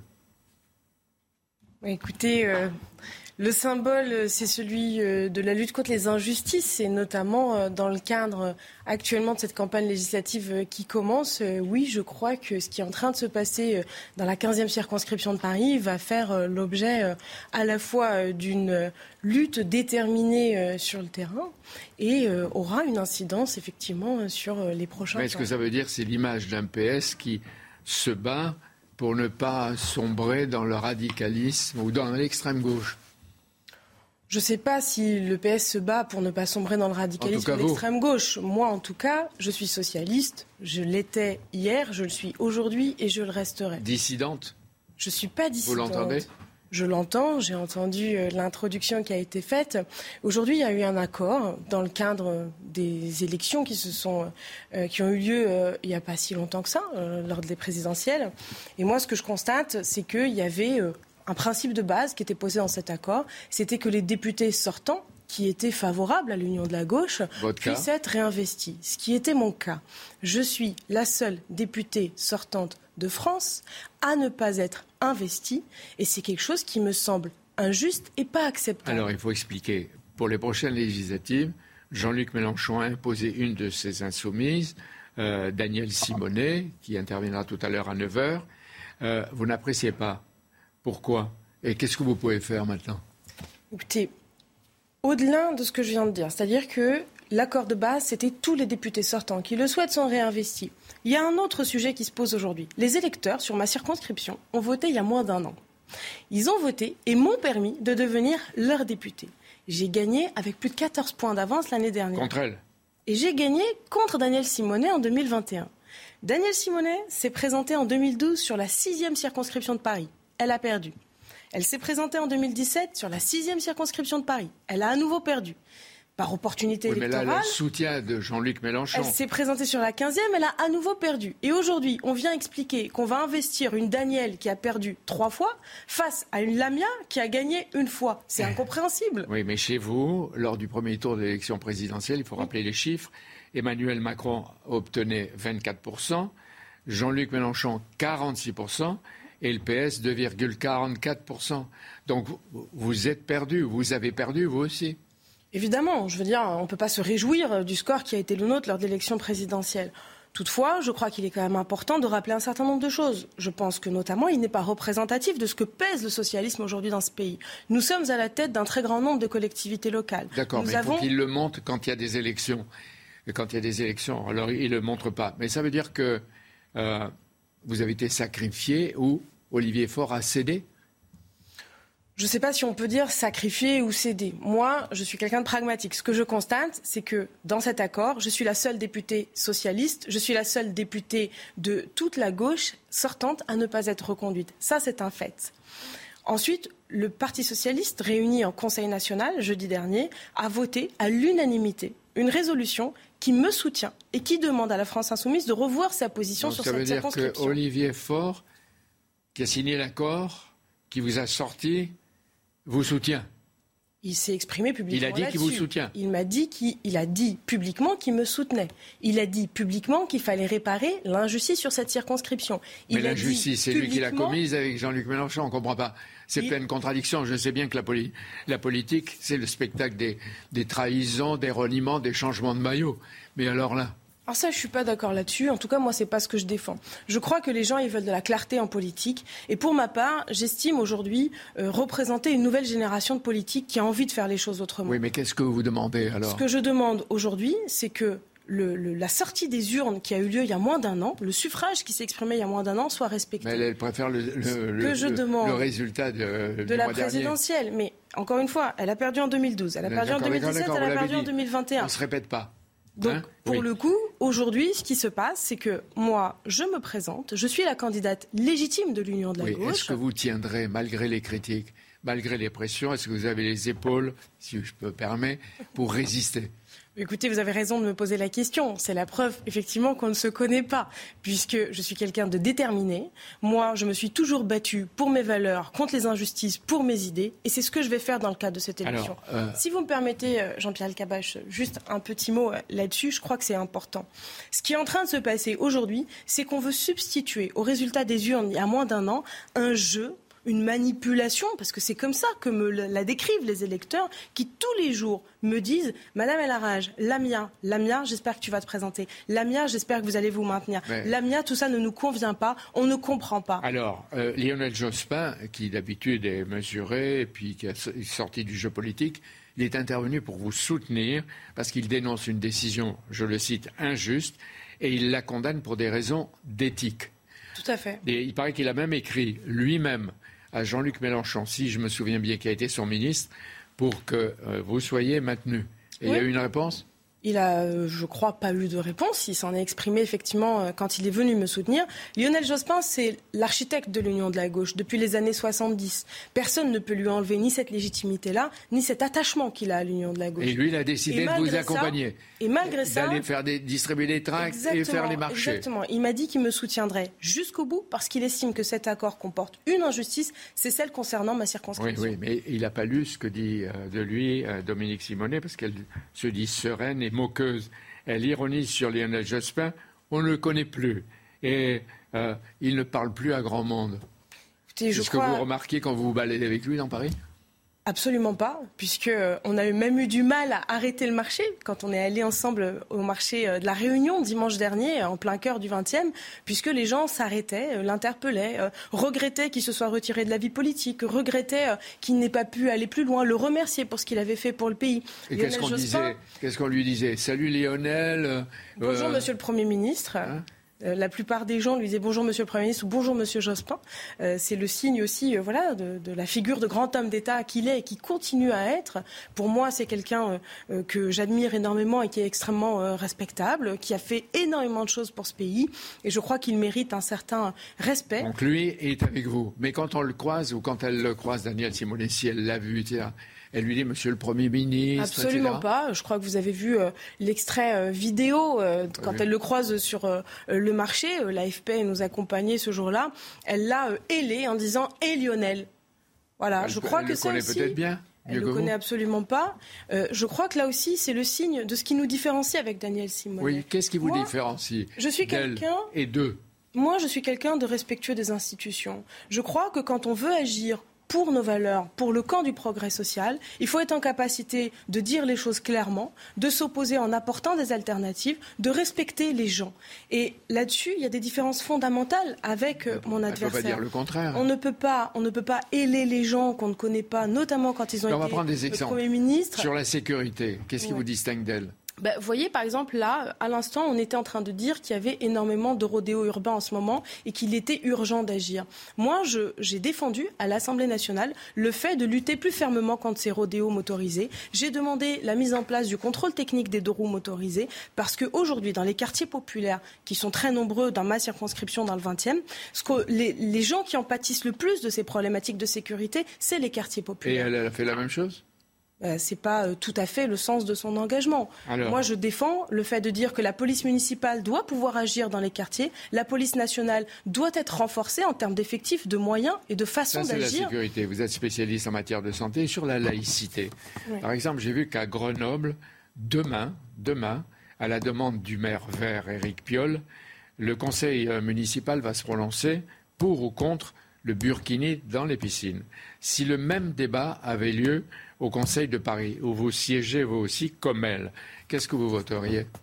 Écoutez, moi, je regrette que euh, sur les questions euh, de, quand on parle de la question des droits des femmes, on la ramène à la question du burkini. Ce sujet, il est beaucoup plus global. Le burkini aujourd'hui, à mon sens, est un faux débat, c'est un faux nez qui vient cacher les vrais sujets, qui sont ceux du pouvoir d'achat, qui sont ceux du pouvoir de vivre des Françaises et des Français. La loi telle qu'elle existe aujourd'hui suffit, et pour ma part, je ne suis pas favorable à ce qu'on puisse euh, remettre au cœur du débat public ce genre de pas à la question. Si c'est présenté. Je viens de vous le dire je, ne suis pas favorable à ce qu'on ouvre ce débat-là. Et je, oui, à, ce qu'on trouve le débat. Mais sur le fait de mettre des burkinis quand on va à la piscine et peut-être même sur les plages, qu'est-ce que vous dites? Oui, euh, on a le droit ou non? Je n'y suis pas favorable. Je n'y suis pas favorable. J'estime qu'aujourd'hui, il y a d'autres débats. favorable à quoi? Au burkini.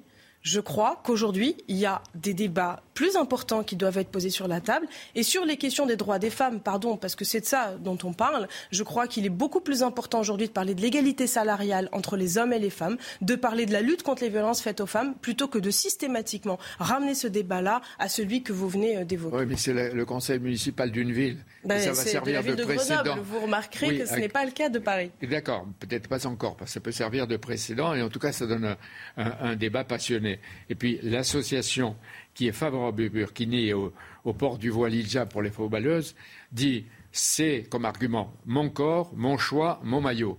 Et pour les contre, j'ai vu qu'on dit la France est issue de la Révolution française et en mai 68, nos mères se battaient pour brûler leur soutien-gorge. Maintenant, on se bat pour s'habiller comme les Afghanes. On sait de quel côté, on a compris de quel côté euh, vous êtes vous-même. Euh, je reprends ma question. Est-ce que vous êtes sûr? Parce qu'il y a tellement de pression et tout le poids à la fois aujourd'hui électoral, etc., des mélanchonistes, et euh, en même temps les contradictions que vous avez encore montrées du Parti socialiste ou ce qu'il en reste avec à la tête Olivier Faure, de quel côté vous êtes et est-ce que vous pouvez résister? Mais bien sûr que je peux résister, sinon je ne serais pas là aujourd'hui. Vous savez, moi je suis quelqu'un euh, de très déterminé et de très apaisé. J'ai une vie familiale, j'ai deux enfants en bas âge, j'ai une vie professionnelle, je suis pharmacienne de formation, je suis juriste en droit de la santé, j'ai la chance d'être quelqu'un, j'estime, accompli. Donc euh, cette bataille-là, elle est pour moi dans le sens de la justice.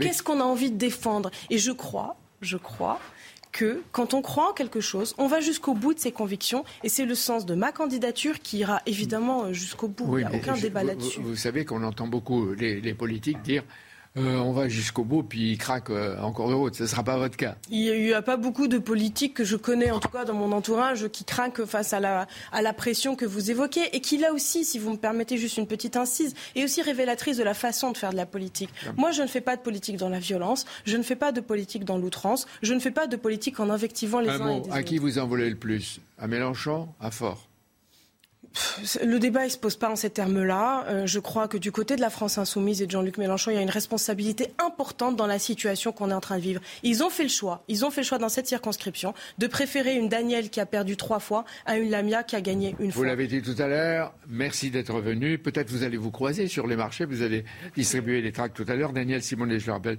va répondre à 9h avec Anthony. Bonne journée et à bientôt. Merci à vous, bonne journée. Merci à vous Jean-Pierre et merci à votre invité Lamia El Haraj. Restez avec nous dans votre matinale week-end. Tout de suite, l'essentiel de l'actualité, c'est avec Elisa Lukavski.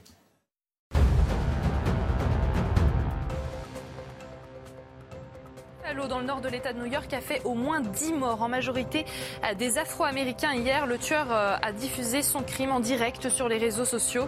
Le FBI enquête sur un crime qu'il qualifie de raciste. L'assassin présumé, un jeune homme blanc de 18 ans, a été arrêté euh, sur place. L'Ukraine remporte l'Eurovision. Favori, le pays s'est imposé devant le Royaume-Uni et l'Espagne grâce au vote des téléspectateurs qui ont plébiscité euh, le groupe Kalouche Orchestra avec son titre Stefania, mêlant hip-hop et musique traditionnelle. Un sacre euh, félicité par le président ukrainien Volodymyr Zelensky. Hommage à Emiliano Sala hier soir sur la pelouse de Nice. Une minute d'applaudissement a été respectée avant le match contre Lille en mémoire du footballeur argentin décédé en 2019 lors d'un accident d'avion. Mercredi, une partie des supporters niçois avait lancé un chant abject ciblant l'ancien attaquant de Nantes. Votre matinale week-end continue dans un instant avec euh, Face à Bigot et Face à Guillaume Bigot. Aujourd'hui, c'est Gabrielle Cluzel, directrice de la rédaction de Boulevard Voltaire. On parlera euh, du futur Premier ministre, ou plutôt de la future Premier ministre. Première ministre, dois-je dire, euh, puisque c'est dans cette direction que, tente à, à chercher l'Élysée. Restez avec nous dans votre matinale week-end. On revient dans un instant. De retour dans votre matinale week-end, c'est l'heure de Face à Bigot. Bonjour Guillaume Bigot. Bonjour Anthony Faveli. Politologue. Euh, merci d'être sur ce plateau avec nous, face à, vous ce dimanche, c'est Gabrielle Cluzel, euh, aujourd'hui directrice de la rédaction de Boulevard Voltaire. Bonjour à vous, Gabrielle. Une demi-heure pour débattre des grands thèmes de l'actualité de ce dimanche 15 mai. On va commencer avec cette question. Une deuxième femme sera-t-elle nommée euh, à Matignon? C'est ce qui se dit dans l'entourage proche du chef de l'État, alors que la démission officielle du gouvernement se fait toujours attendre. Édith Cresson, seule femme Premier ministre en France, de mai 91 à avril 92, s'exprime aujourd'hui dans le JDD. Elle dénonce le machisme de la classe politique. On en parle avec vous, Elisa Lukavski. Édith Cresson qui souhaite même beaucoup de courage à celle qui pourrait lui succéder. Oui, celle qui a été la seule femme à avoir dirigé un gouvernement en France il y a 30 ans ne comprend pas qu'on s'interroge sur le genre du futur euh, chef du gouvernement. Le fait qu'il n'y ait qu'en France que la question se pose est à mes yeux euh, scandaleux, déclare-t-elle, prenant les exemples du Royaume-Uni hein, ou encore euh, de l'Allemagne avec Margaret Thatcher et Angela Merkel, deux femmes ayant exercé le pouvoir pendant plus d'une décennie. Alors que 74% des Français souhaitent qu'une femme soit nommée à Matignon, Edith Cresson admet que le problème, eh bien, il vient des politiques. Ce n'est pas le pays qui est machiste, c'est sa classe politique. J'ai exercé de nombreux mandats, je n'ai jamais eu le moindre problème avec les électeurs. Pour l'ancienne première ministre, si aucun président n'a nommé une femme à la tête du gouvernement depuis elle, eh bien, c'est que le faire serait prendre un risque, car elle concède que ce poste est très difficile et que les femmes sont plus l'objet d'attaques que les hommes. Et quand on demande à l'ancienne euh, et unique, hein, d'ailleurs, première ministre en France, quel conseil elle pourrait donner à celle qui pourrait être nommée à Matignon, elle répond Je ne donnerai aucun conseil, je lui dis simplement qu'il lui faudra beaucoup de courage. Eh ce sera, j'espère que c'est noté pour euh, la potentielle première ministre qui va succéder à Jean Castex. On parle de Marisol Touraine, Catherine Vautrin ou Elisabeth Borne. On va en parler dans quelques minutes, mais euh, avec vous, euh, Guillaume Bigot, je voudrais tout d'abord revenir à cette question. 74% des Français souhaitent qu'Emmanuel Macron nomme une femme Premier ministre. Comme dit Edith Cresson, ce ne sont pas les Français qui sont machistes, mais la classe politique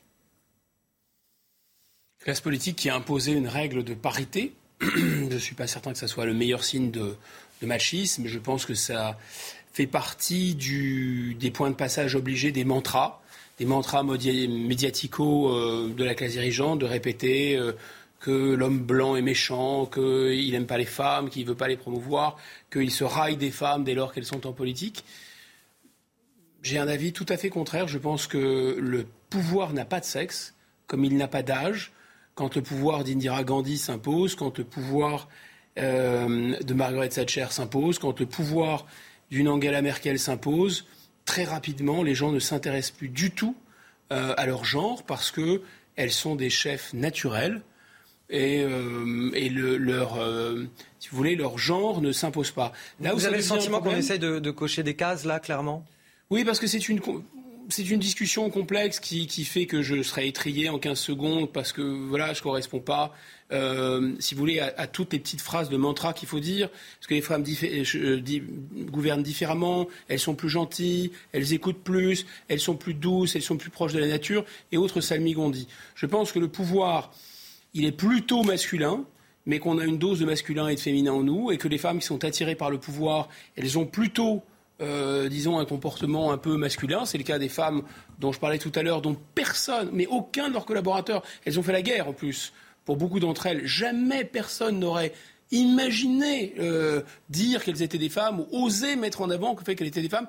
Elles étaient des chefs pointe à la ligne, qu'elles étaient femmes, qu'elles étaient jeunes, qu'elles étaient âgées, qu'elles étaient brunes, qu'elles étaient blondes, qu'elles étaient noires, qu'elles étaient jaunes, Qu'importe, le pouvoir n'a jamais ni sexe ni couleur. C'est une idée wokiste, c'est une idée à la mode, parce que c'est un gadget, si vous voulez, qui permet de faire croire qu'on fait de la politique alors qu'on n'en fait plus depuis 40 ans, puisque l'Europe et la mondialisation s'occupent de tout. Alors on a une chef sur ce plateau, Gabrielle Cluzel, directrice de la rédaction de, Boulevard Voltaire. Qu'est-ce que vous, pensez de, de, cette idée de devoir aujourd'hui cocher des cases pour choisir un Premier ministre et donc une Première ministre, puisque c'est vers cela euh, que se dirige l'Élysée. euh, ça me semble ridicule et dommageable. En fait, c'est un signal euh, symbolique qu'on veut envoyer qui n'a pas de sens. Que vous allez vous faire opérer quand vous êtes euh, malade, et la France est malade aujourd'hui. ce que vous voulez, c'est un bon chirurgien. Vous vous moquez de savoir si c'est un homme ou une femme.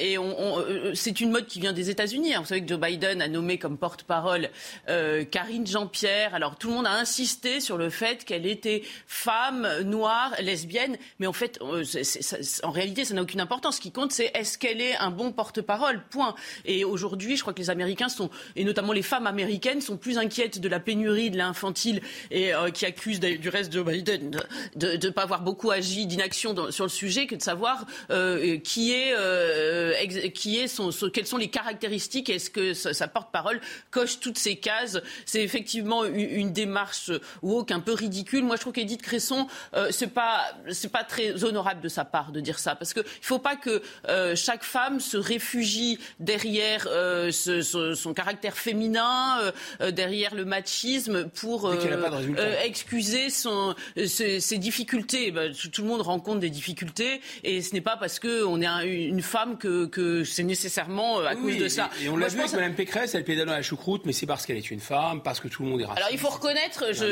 que certaines ont le, mérite de ne pas se réfugier vers cela et moi je, trouve que c'est assez, assez grand. Jean Castex, c'est parce qu'il était provincial, c'était de la plucophobie. Non, mais vous voyez, il y a un moment où tout le monde pourrait se trouver des excuses. les Ça devient de pour Jean ridicule. Castex, du, coup, euh, Mais le, fait qu'un chef ne se trouve pas d'excuses est déjà un signe, si vous voulez.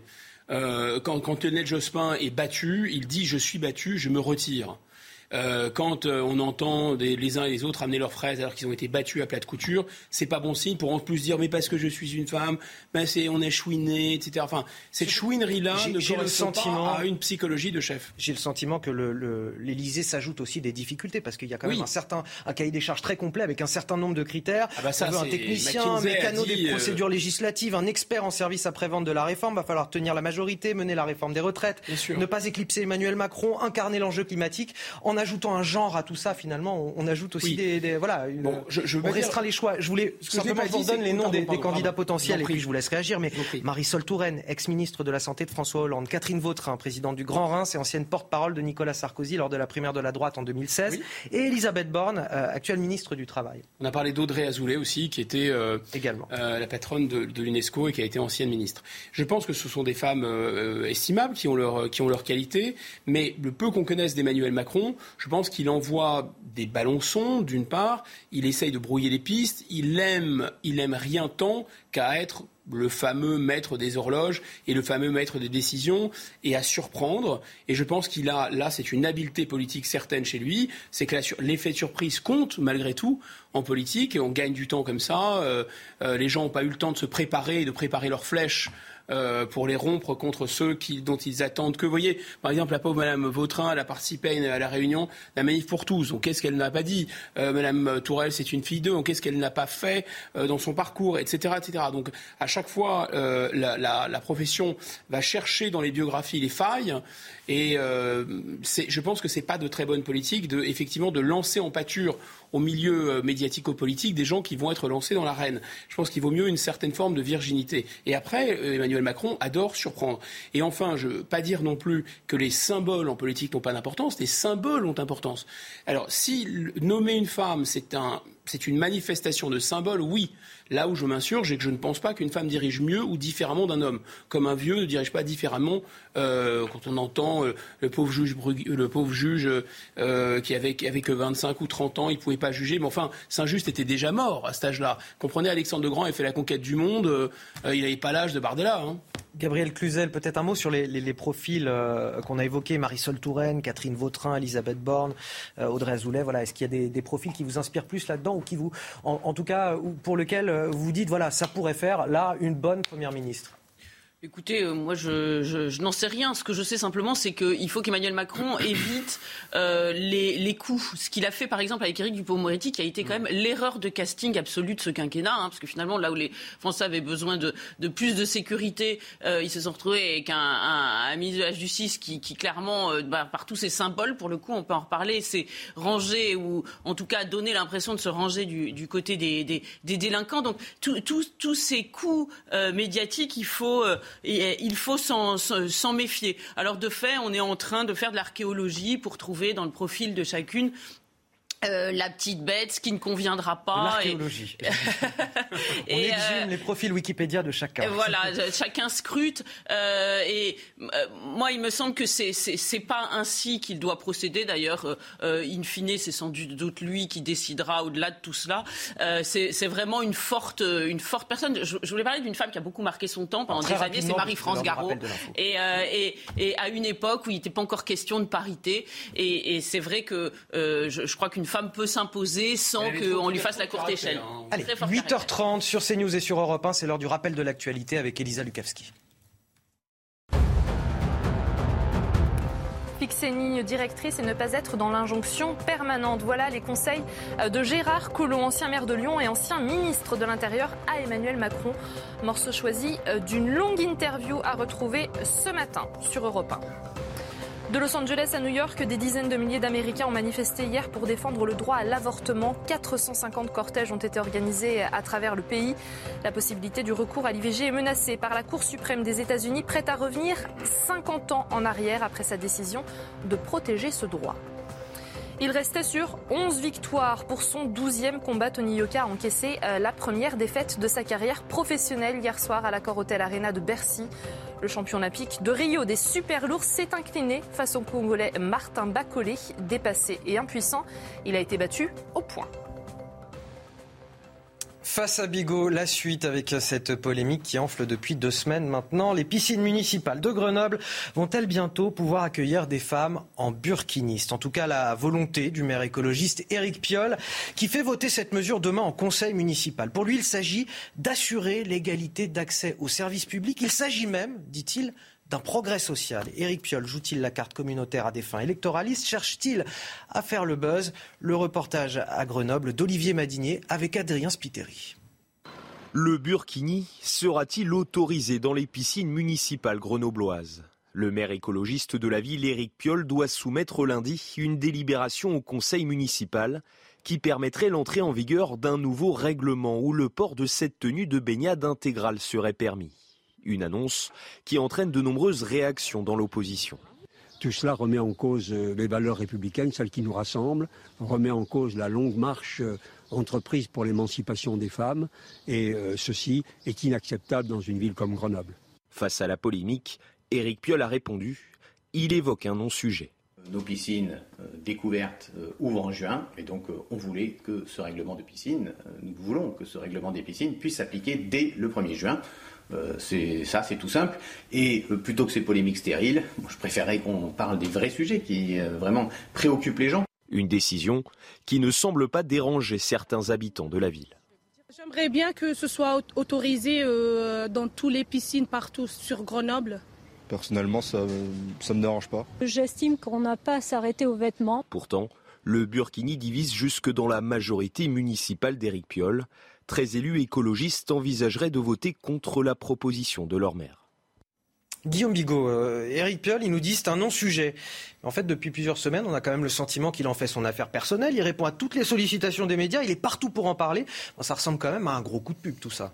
Ah, il est à la tête d'une ville euh, quand même assez importante. Il a été élu sur un programme d'écologie, un programme social, mais sa première priorité est de savoir si on peut euh, nager seins nus, nager peut-être en combinaison de ski intégral ou nager euh, en combinaison, enfin un petit uniforme euh, islamiste dans sa, dans sa piscine. Alors ça c'était pour le sarcasme. Je vous assure que ça n'a aucun rapport évidemment avec l'islamisme, c'est probablement pour se pour se protéger du soleil.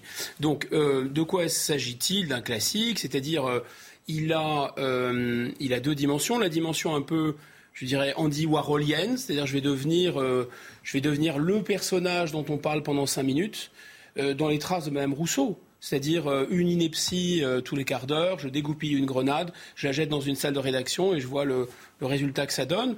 Plus c'est énorme, plus je, préfère, je profère des énormités et des contre-vérités, des paradoxes, et plus évidemment ça va susciter la polémique, surtout dans un pays où on a une très très vieille habitude de se diviser en deux camps, les pour, les contre. Ça va et, être et qu'est-ce que ça préfigure Qu'est-ce que ça préfigure du rôle qui va En fait, tout le monde va se battre à la fin euh, pour, contre, etc. Qu'est-ce qui préfigure Qu'est-ce que ça préfigure du, du, rôle que Éric Piolle entend jouer dans les années qui viennent au sein de, de la gauche écologiste?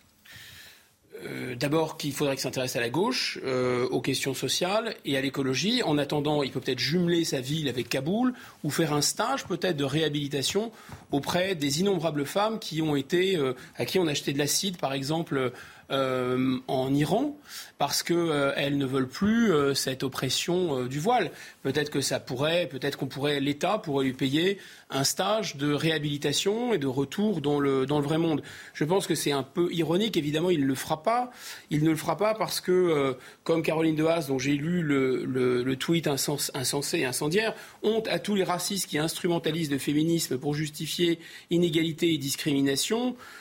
C'est très difficile de compter les, absurdités. Euh, je rappelle à cette dame que euh, l'islam n'est pas une race, donc on peut être de toutes les races et être musulman, donc ça n'a rien avec du racisme. Le féminisme, bah, le féminisme, c'est, je les renvoie donc à ces millions de femmes musulmanes qui essayent de s'émanciper de ce marqueur qui est un marqueur de l'infériorisation de la femme. Alors on dit par l'islamisme, c'est vrai, mais on n'ose pas le dire. Moi j'ose le dire, ça ne me dérange pas. Je reviens d'un séjour avec des amis au Maroc, on a beaucoup discuté, y compris de sujets religieux. S'il faut discuter avec les, musulmans de sujets religieux, euh, ça pose pas de problème. Mais en fait, au bout d'un moment, l'imam vous dit, bah oui, c'est comme ça. Pour nous, en islam, une femme vaut la moitié d'un homme. D'ailleurs, quand elle hérite, elle n'a que la moitié de la part. Donc il faut une sacrée dose de tartufferie ou d'envie de collaboration ou d'envie de soumission SM pour que ces gens-là se mettent au service, je dirais même pas seulement de l'islamisme, de l'islam. Gabriel Cluzel, est-ce que vous avez le sentiment aussi que, euh, voilà, euh, Éric Piolle joue aujourd'hui la carte communautaire à des ambitions euh, électorales? Oui, c'est évident, mais euh, au-delà du, du, de, de l'heure de célébrité euh, personnelle d'Éric Piolle, il y a le, le, problème des écologistes. De façon générale, ils ont bien choisi la couleur verte, hein, mais c'était pas pour les feuilles des arbres, c'était la couleur de l'islam en réalité, parce que euh, ils font euh, vraiment une cour effrénée, une drague lourde à l'endroit de, de, de, cette population d'origine immigrée dont ils espèrent avoir un gain électoral. Hein. On se souvient de Grégory Doucet à Lyon qui n'a pas voulu participer au vœu des échelons, un vœu vraiment immémorial, euh, qui est très traditionnel, où euh, les, les, les, les, édiles offrent les clés à la Vierge. Alors il a dit, oh là là, ça c'est une atteinte à la laïcité. En revanche, euh, rompre le jeûne, là, ça c'est ça, ça pas grave. Donc il y a un vrai sujet. On se souvient aussi de la, mosquée de, à Strasbourg, et, et, qui n'est pas seulement un sujet féminin, parce que évidemment, ça, nous sommes tous d'accord, l'épanouissement du voile islamique dans un pays est inversement proportionnel à la condition féminine. Hein. Je vous mets au défi de me trouver un exemple. C'est une trahison féministe d'ailleurs parce que euh, si vous prenez les, bouquins de Benoît de Groult, hein, euh, ainsi soit-elle, elle a des mots à l'endroit de l'islam extrêmement durs. Elle cite Renan. Euh, je, doute fort qu'une Alice Coffin ou une Caroline de Haas ce qui veut pas dire que de bonne foi des jeunes filles ne veulent pas porter le voile pour provoquer. Non, mais c'est mais il n'y a pas qu'une question féministe, c'est-à-dire que, c'est faux de dire qu'un bout de tissu est équivalent à un autre bout de tissu. Un drapeau, par exemple, ce n'est pas un bout de tissu anodin. Eh bien là, c'est un étendard. C'est un étendard. Ça fait partie euh, d'ailleurs, les frères musulmans l'ont écrit. Alors pourquoi, pourquoi ne pas les croire? Euh, C'est un étendard, et quand on plante un étendard sur un lieu, eh ben, ça veut dire qu'on l'a conquis. Donc Éric Piolle euh, fait la courte échelle à, ceux qui souhaitent instaurer l'islamisme chez nous, c'est évident. Allez, on avance. L'Ukraine qui affiche son optimisme face à la Russie autour de, de Kharkiv dans l'est du pays. La situation semble avoir basculé. Les troupes russes ont dû se retirer de plusieurs localités. Cela fait dire aujourd'hui au chef du renseignement ukrainien que la guerre va connaître un tournant au mois d'août et la Russie une défaite avant la fin de l'année. Le récit avec Alexis Vallée. Pilonnés à distance par les Russes, les forces ukrainiennes nettoient les villages repris au nord de Kharkiv. Les fantassins sécurisent maison par maison, vérifiant qu'aucune présence ennemie n'a été laissée sur place. Après des semaines de bombardements russes intenses, le front s'apparente à présent à une guerre de position. Nous sommes d'un côté, les Russes de l'autre. Entre nous, il y a une zone grise que personne ne veut risquer de traverser. La guerre est passée à un autre niveau, des combats d'artillerie à distance. Nous leur tirons dessus, ils tirent sur nous. Les Ukrainiens ont brisé le siège de Kharkiv. Ils mènent à présent une contre-attaque contre les forces russes. Je suis reconnaissant de l'action menée par tous les hommes et toutes les femmes qui tiennent les lignes de front. Pas à pas, nous forcerons les occupants à quitter nos terres, nous les forcerons également à quitter la mer ukrainienne. Plutôt que des prisonniers, ce sont surtout des cadavres russes que récupèrent les forces ukrainiennes. 41 rien qu'hier. Mais leur rapatriement dans leur pays d'origine n'est pas prévu, car aucun accord officiel n'a été convenu. Guillaume Bigot, est-ce qu'on peut imaginer une victoire ukrainienne d'ici la fin de l'année face à la Russie? J'ai pas de boule cristal, je ne peux pas vous répondre à cette question vraiment. La seule chose que je peux dire à nos téléspectateurs, c'est d'être extrêmement et nos auditeurs bien sûr d'Europe 1 qu'on salue. Il faut être extrêmement vigilant à l'égard de ces informations militaires. D'abord parce que nous sommes dans un camp et pas dans un autre. Euh, je conseille d'ailleurs les uns, les uns et les autres d'écouter de, la propagande adverse. Euh, c'est, c'est pas du tout le même son de cloche. Euh, en fait, à mon sens, les, informations. Voyez, prenons par exemple le décompte des pertes. Le décompte des pertes russes. On en a en Occident une, une idée assez claire. Le décompte des pertes ukrainiennes, on ne le sait pas. Alors, les Russes l'évaluent probablement de manière très exagérée aussi, un peu comme euh, les Ukrainiens évaluent probablement de manière un peu exagérée les pertes russes. C'est très complexe. Cette affaire de Kharkiv, en fait, il y a sans cesse des reculs et des avancées le, gros de la bataille du Donbass se déroule en fait dans un mouvement de pince qui est, si on avait une carte, on regarderait, qui est euh, euh, une force russe qui, descend du sud et une force qui descend du nord, pardon, et une force russe qui monte du sud. D'après les spécialistes dont je ne suis pas, le temps militaire n'est pas le temps médiatique. D'autant qu'il euh, y a là des forces qui sont très lourdement armées et très lourdement retranchées. Donc pour avancer et pour atteindre les objectifs, il est beaucoup trop tôt, sincèrement, pour dire que oui, c'est le signe d'une contre-offensive du côté de Kharkov, qui, savez, qui est au nord de cette zone euh, Donetsk-Luhansk, et qui finalement donne l'indication, un signal de renversement de situation, c'est très compliqué d'interpréter ça comme ça. Euh, on pourrait avoir de, On a envie, bien sûr, que les Ukrainiens se, se libèrent, mais on pourrait, on pourrait avoir vraiment de, de, graves déceptions parce que les forces en présence russe, d'abord, ce que j'ai compris, c'est qu'elles sont relativement faibles. Et, et, comment interpréter ça? Il y a 150 000 hommes. Les spécialistes disent 150 000 hommes pour prendre le terrain qu'ils voulaient prendre. Alors, je ne parle même pas de la phase 1 où il fallait prendre toute l'Ukraine, mais même là, les zones du, Donbass et du Sud-Est, c'est très faible. Est-ce que c'est comment l'interpréter? Est-ce que ça signifie qu'il n'y a plus de réserve derrière vraiment opérationnelle du côté des Russes Est-ce que ça signifie qu'il y a un blocage politique pour ne pas déclencher euh, juridiquement de mobilisation générale pour pas avouer qu'ils sont en guerre? Tout ça est assez difficile et très complexe à analyser. Je vous cite l'Institut américain d'études de la guerre. L'Ukraine et ses partenaires occidentaux ne disposent probablement que d'une fenêtre d'opportunité réduite pour appuyer une contre-offensive dans les territoires occupés. Vladimir Poutine entend probablement annexer le sud et l'est de l'Ukraine dans les prochains mois. Gabriel Cluzel. Oui, je rejoins Guillaume Bigot. C'est très difficile de se faire une idée juste euh, parce que dans, à chaque fois qu'il y a une guerre de ce type, voilà, l'information euh, et, et, la, tourne à la propagande dans les deux camps, évidemment, et c'est un peu la méthode Coué. On veut, on veut garder le moral des troupes, mais ça, ça peut être aussi lourd, hein, exactement, mais ça peut être un piège aussi. On l'a vu, euh, de, pas de, dans, même ne serait-ce que dans la guerre de 14, hein, chacun partait la fleur au fusil en se disant on va les ratatiner très vite et puis on sera rentré pour les vendanges. Euh, et et, finalement, ce n'est pas ainsi que ça s'est passé. Moi, j'avoue humblement que je n'ai pas euh, les connaissances nécessaires de, de terrain pour juger, euh, mais euh, il faut être euh, extrêmement prudent. Alors on peut imaginer que, que l'Ukraine, qui apparaît comme très combative et qui est armée quand même par nous autres, hein, il faut par bien le dire, effectivement, massivement, a peut, peut durer longtemps, mais le, le, vrai sujet, ça, ça, va être comment éviter de, de les uns et les autres par effet domino. Je parlais de la guerre de 14 justement. Euh, nous, comment éviter nous aussi de rentrer dans cette guerre de façon là nous avons déjà un pied, de mettre le deuxième, parce qu'évidemment ce serait dramatique et, et, plus elle dure, plus le risque est grand. Donc là, je crois que c'est vraiment le point de vigilance absolu. Je vois que le président Zelensky et il joue sa partition, il essaie de titiller Emmanuel Macron en, le traitant à la fois à, demi-mot de lâche et d'incapable. Hein, c'est un un peu ça pour le forcer à, à, entrer en guerre. Et, je crois que c'est un écueil qu'il faut absolument éviter. L'Occident a déclaré la guerre totale et hybride à la Russie. Ce sont les euh, mots du chef de la diplomatie, Sergei euh, Lavrov. Avant de vous interroger là-dessus, il est euh, quasiment 8h45 dans votre matinale week-end. C'est l'heure du rappel de l'actualité et c'est avec vous, Elisa Lukavski.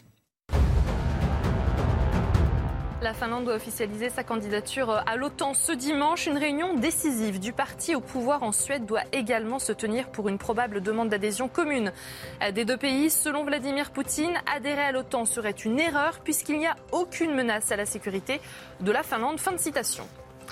Alors qu'on attend toujours de connaître l'identité du futur chef du gouvernement et qu'une femme est pressentie à ce poste, Edith Cresson s'exprime dans les colonnes du journal du dimanche.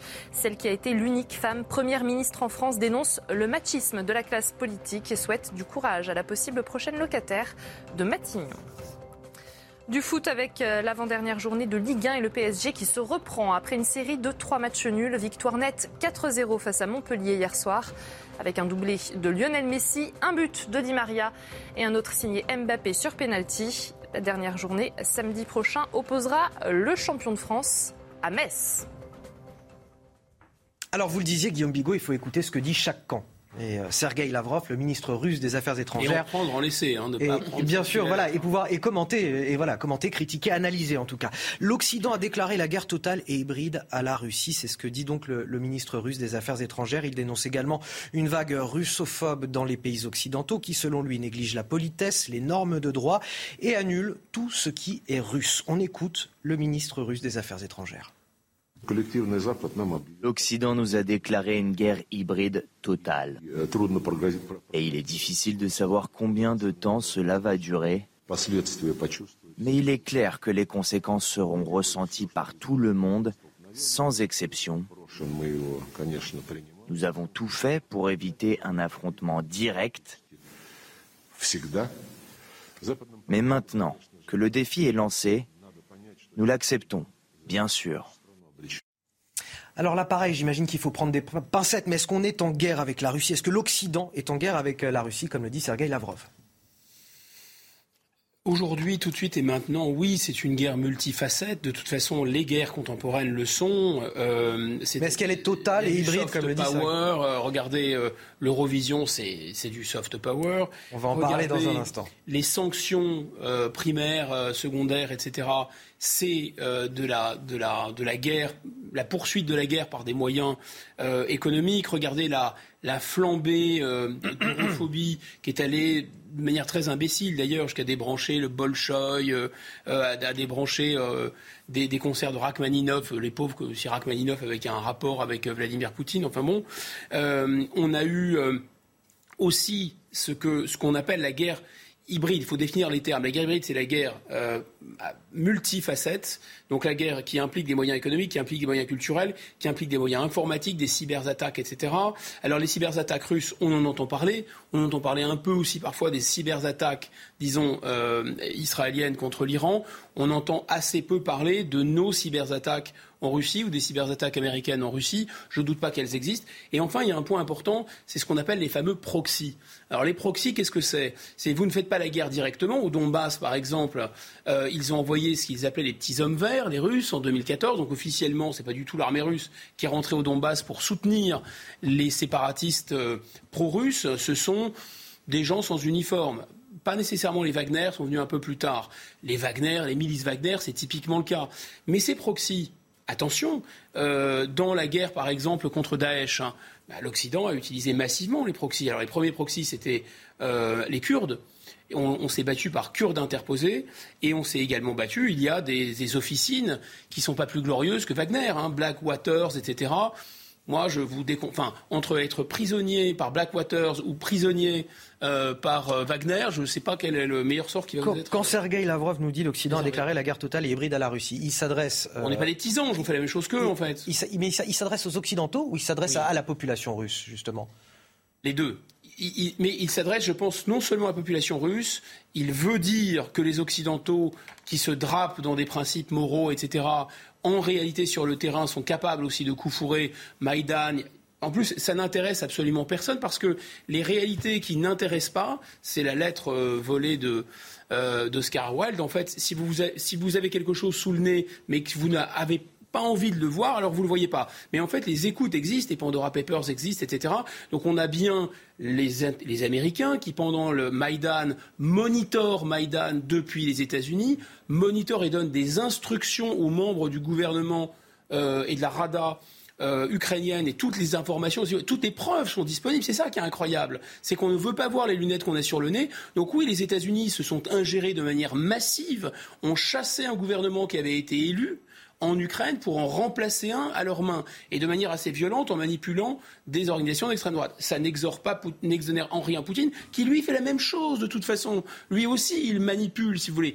Là où je pense qu'il faut sortir de Disneyland, c'est que nous n'avons pas les bons contre les méchants. Nous avons des intérêts géostratégiques féroces, avec deux puissances qui sont féroces, le pitbull américain euh, et le pitbull russe, et qui ne se feront aucun cadeau et qui se saigneront jusqu'au dernier. Gabriel Cluzel, en quelques mots, très rapidement. Euh... Oui, alors euh, le, le, il dit euh, l'Occident euh, nous a déclaré la guerre. On va poser quand même les choses. Le premier à avoir déclaré une guerre dans ce, dans ce paysage géopolitique, c'est Poutine. Mais ce, cela après, étant posé, il y a une forme. Que les Ukrainiens alors, ils massaient des troupes. Hein. Exactement. Mais c'est vrai. Mais voilà voilà, euh, pour remettre les, les, choses dans leur euh, perspective. Mais euh, ce, cela étant, les Occidentaux veulent faire la guerre sans faire la guerre tout en faisant la guerre, c'est-à-dire que ils veulent pas s'engager humainement, mais néanmoins ils Alors, la en, font en frôlant la co-belligérance systématiquement, qui frise évidemment l'hypocrisie. Et puis il faut rappeler que ce, di ce discours a été alimenté par Ursula von der Leyen elle-même, puisqu'elle a dit il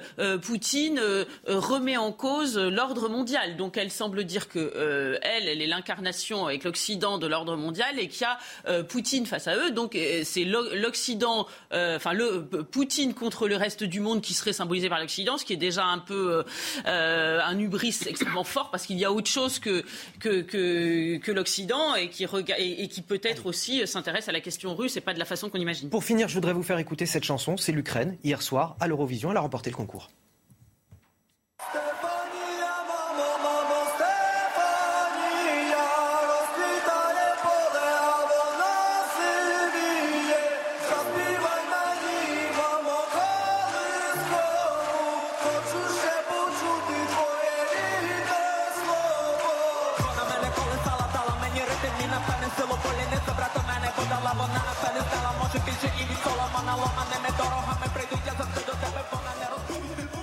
Une victoire symbolique de, de l'Ukraine, évidemment. Guillaume Bigot, peut-être un mot là-dessus, il nous reste quelques secondes véritablement, mais ça rappelle aussi à quel point ce concours de chant est politique. Bien sûr, c'est deux commentaires très brefs. Le premier, c'est que euh, il y a, ça commence comme une chanson euh, traditionnelle assez poignante euh, ukrainienne et ça finit en rap à la mode euh, Bronx ou Los Angeles. Donc euh, là, si vous voulez, pour la propagande euh, russe, c'est du, du sucre. Parce que là, si c'est pour montrer que l'Ukrainienne s'est fait laver le cerveau par le soft power américain, c'est réussi. Bon, deuxième commentaire, ce sont des jeunes gens on peut penser ce qu'on veut leur musique, ils sont très courageux. Parce que après avoir euh, euh, fait ce tour de chant, ce sont pas, si vous voulez, les, les donneurs de leçons qu'on a de ce côté, ce côté-ci de l'Europe. Euh, qui depuis leur villa à Los Angeles disent euh, faites ci, faites ça, etc. Eux, ils chantent, mais ils ont été combattre après. Allez, le grand rendez-vous, c'est à 10h. Leur, sur... leur courage mérite d'être souligné. Le grand rendez-vous, c'est à 10h sur CNews et Europe 1 avec Sonia Mabrouk. On va tout de suite retrouver Sonia Mabrouk, justement. Bonjour. Euh, qui sont vos invités, Sonia, aujourd'hui? Bonjour à vous Anthony et bonjour à tous. On a aujourd'hui deux invités aux convictions diamétralement opposées pour un grand rendez-vous très politique. Tout d'abord, l'ancienne ministre et la députée européenne Nadine Morano. Et puis juste après, ce sera le coordinateur de la France insoumise et cheville ouvrière de ce que l'on appelle maintenant la NUP. Ce sera Adrien Quatennens. Alors, programme chargé. Sur quel thème vous allez les interroger, Sonia? Effectivement, très chargé. Euh, la une du JDD, vous en parliez avec euh, Gabriel Cluzel et Guillaume Bigot. On va parler de la future nomination du Premier ministre, une femme. Qu'en pense Nadine Morano? Puis Adrien Quatennens, nous partirons aussi sur une semaine mouvementée hein, pour la NUP, avec notamment l'affaire Tabouaf qui embarrasse beaucoup Jean-Luc Mélenchon. Merci à vous, Sonia. Je le rappelle, on vous retrouve à, 10h pour le grand rendez-vous CNews, Europe 1, Les Échos. À tout à l'heure. Il est temps pour moi de vous remercier aussi autour de la table. Gabriel Cluzel et Guillaume Bigot. Vous restez avec nous d'ailleurs, Guillaume Bigot, pour la suite de la matinale week-end sur CNews. Et pour euh, nos chers auditeurs d'Europe 1, vous retrouvez tout de suite Thierry Dagiral et Frédéric Tadei. Bonjour à tous. À nouveau une journée très chaude et en prime avec des orages. C'est le programme du jour. Alors avant cela, six départements sont placés cet après-midi en, vigilance orage. Donc il s'agit de la Normandie en direction du centre Val-de-Loire. Donc des orages qui vont se montrer particulièrement violents. Nous y reviendrons. En attendant, profitons de cette matinée majoritairement ensoleillée euh, sur l'ensemble du pays. Mais déjà quelques averses qui vont pointer le bout de leur nez, surtout là encore euh, vers le quart nord-ouest et quelques brumes et brouillards qui auront du mal à se dissiper euh, près des côtes méditerranéennes. Donc c'est dans l'après-midi où cette dégradation va se mettre en place. Donc elle va arriver euh, par l'ouest et donc glisser dans le courant de l'après-midi, fin de soirée à l'est. Donc je vous le disais, des orages particulièrement forts, c'est-à-dire accompagnés de chutes de grêle, de fortes rafales de vent, mais surtout aussi, eh bien, l'espace de quelques heures de, de, cumul important de pluie. Et vu que les sols sont très secs, eh bien, tout simplement, cela peut euh, conduire à du ruissellement. Donc soyez particulièrement prudents. Pour les températures, en matinée, l'ambiance est déjà lourde, surtout en direction du sud-ouest, avec la maximale de 17 degrés, que ce soit pour la vallée de la Garonne, pour Bordeaux, encore pour La Rochelle. Tout de même 8 degrés euh, pour euh, l'Alsace-Lorraine. Et donc dans l'après-midi, par contre, eh bien, à nouveau, la barre des 30 degrés sera allègrement euh, franchie. On pourrait même prendre quelques degrés de plus au meilleur de la journée en température ressentie. 31 degrés, ce sera la maximale pour les rues de la capitale et là encore pour le sud-ouest. Bienvenue à tous dans la matinale euh, week-end. Si vous nous rejoignez, vous avez bien fait. On est ensemble jusqu'à 10h. On est ravis de vous accueillir avec Guillaume Bigot, politologue. Merci d'être avec nous. Philippe David, animateur des Vraies Voix de Sud Radio. Bonjour, bonjour à Anthony, bonjour à tous. Et Régis Le Sommier, grand reporter. Bonjour Anthony. Et merci d'être avec nous sur, euh, sur ce plateau. On va commencer par euh, les titres de votre édition avec à la une la recherche de la chef idéale, la chef de gouvernement bien sûr, puisque selon le journal du dimanche, Emmanuel Macron veut une femme au poste de Premier ministre. 31 ans après sa nomination à Matignon, Edith Cresson réagit. Elle dénonce le machisme de la classe politique et souhaite bien du courage à celle qui pourrait euh, succéder à Jean Castex dans les jours qui viennent. On voit cela dans un instant avec Elisa Lukavski sur ce plateau. L'Occident a déclaré une guerre totale et hybride à la Russie. Ce sont les mots de Sergei Lavrov, ministre russe des Affaires étrangères. Les conséquences seront ressenties partout dans le monde sans exception, ajoute-t-il. Le chef de la diplomatie russe qui s'est exprimé lors d'une conférence de presse ces dernières heures. La désescalade est-elle encore possible? La question sera posée sur ce plateau. Avec l'arrivée des beaux jours, le gouvernement français relance sa lutte contre les rodéos sauvages. Une lutte à, grand renfort de communication. 700 opérations de contrôle sont lancées à travers tout le pays ce week-end. Gérald Darmanin prévient, il veut la saisie systématique des véhicules et l'interpellation des auteurs. Illustration avec notre reportage à Nantes dans cette édition. Une deuxième femme sera-t-elle nommée à Matignon C'est ce qui se dit dans l'entourage proche du chef de l'État et c'est ce qui est relayé aujourd'hui par le journal du dimanche. Alors que la démission officielle du gouvernement se fait toujours attendre, Édith Cresson, seule femme Premier ministre en France de mai 91 à avril 92, s'exprime aujourd'hui dans le JDD. Elle dénonce le machisme de la classe politique. On en parle avec vous, Elisa Lukavski. Euh, elle souhaite même, Édith Cresson, beaucoup de courage à celle qui pourrait lui succéder.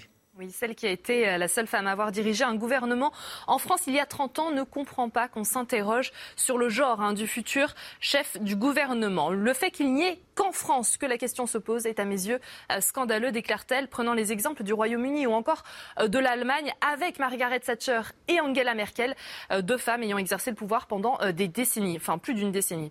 Alors que 74% des Français souhaitent qu'une femme soit nommée à Matignon, Edith Cresson, elle admet que le problème, il vient des politiques. Ce pas le pays qui est machiste, c'est sa classe politique. J'ai exercé de nombreux mandats, je n'ai jamais eu le moindre problème avec euh, les électeurs. Pour l'ancienne Première ministre, si aucun président n'a nommé une femme à la tête du gouvernement, depuis elle, c'est que le faire serait prendre un risque car elle concède que ce poste est très difficile et que les femmes, eh bien, elles sont plus l'objet d'attaques que les hommes. Et quand on demande à l'ancienne et unique première ministre en France quel conseil elle pourrait donner à celle qui pourrait être nommée à Matignon, elle répond Je ne donnerai aucun conseil, je lui dis simplement qu'il lui faudra beaucoup de courage. Merci euh, Elisa Lukavski. 74% des Français qui souhaitent euh, qu'Emmanuel Macron nomme une femme Premier ministre. Comme dit Edith Cresson, euh, ce ne sont pas les Français qui sont machistes, mais la, la classe politique, Philippe David? Ah, je crois que je risque d'être en désaccord avec nos amis, qui a quand même un certain machisme dans la classe politique. Je pense qu'aucun aucun Premier ministre n'a été aussi maltraité, notamment par les médias, qu'Edith Cresson. Rappelez-vous la On rappelle que c'était il y a 31 ans. Absolument. Voilà. Oui, J'étais un peu plus âgé que vous. Donc, Effectivement, on espère peut-être que la situation a évolué depuis. Oui. Alors rappelez-vous par exemple la fameuse phrase "La bourse, j'en ai rien à cirer". C'était une phrase où elle était dans son bureau, il y avait un journaliste et elle est au téléphone. On dit bon la bourse monte ou baisse de je sais pas combien de pourcents et elle répond "La bourse, j'en ai rien à cirer". Une phrase qu'elle aurait pu dire euh, comme ça à la cantonade et le lendemain une des journaux pour la Première ministre, la bourse, elle n'a rien à cirer de la bourse.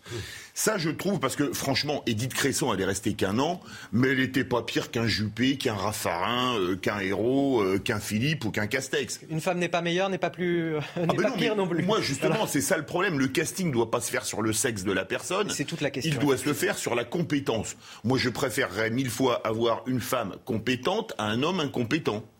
D'accord?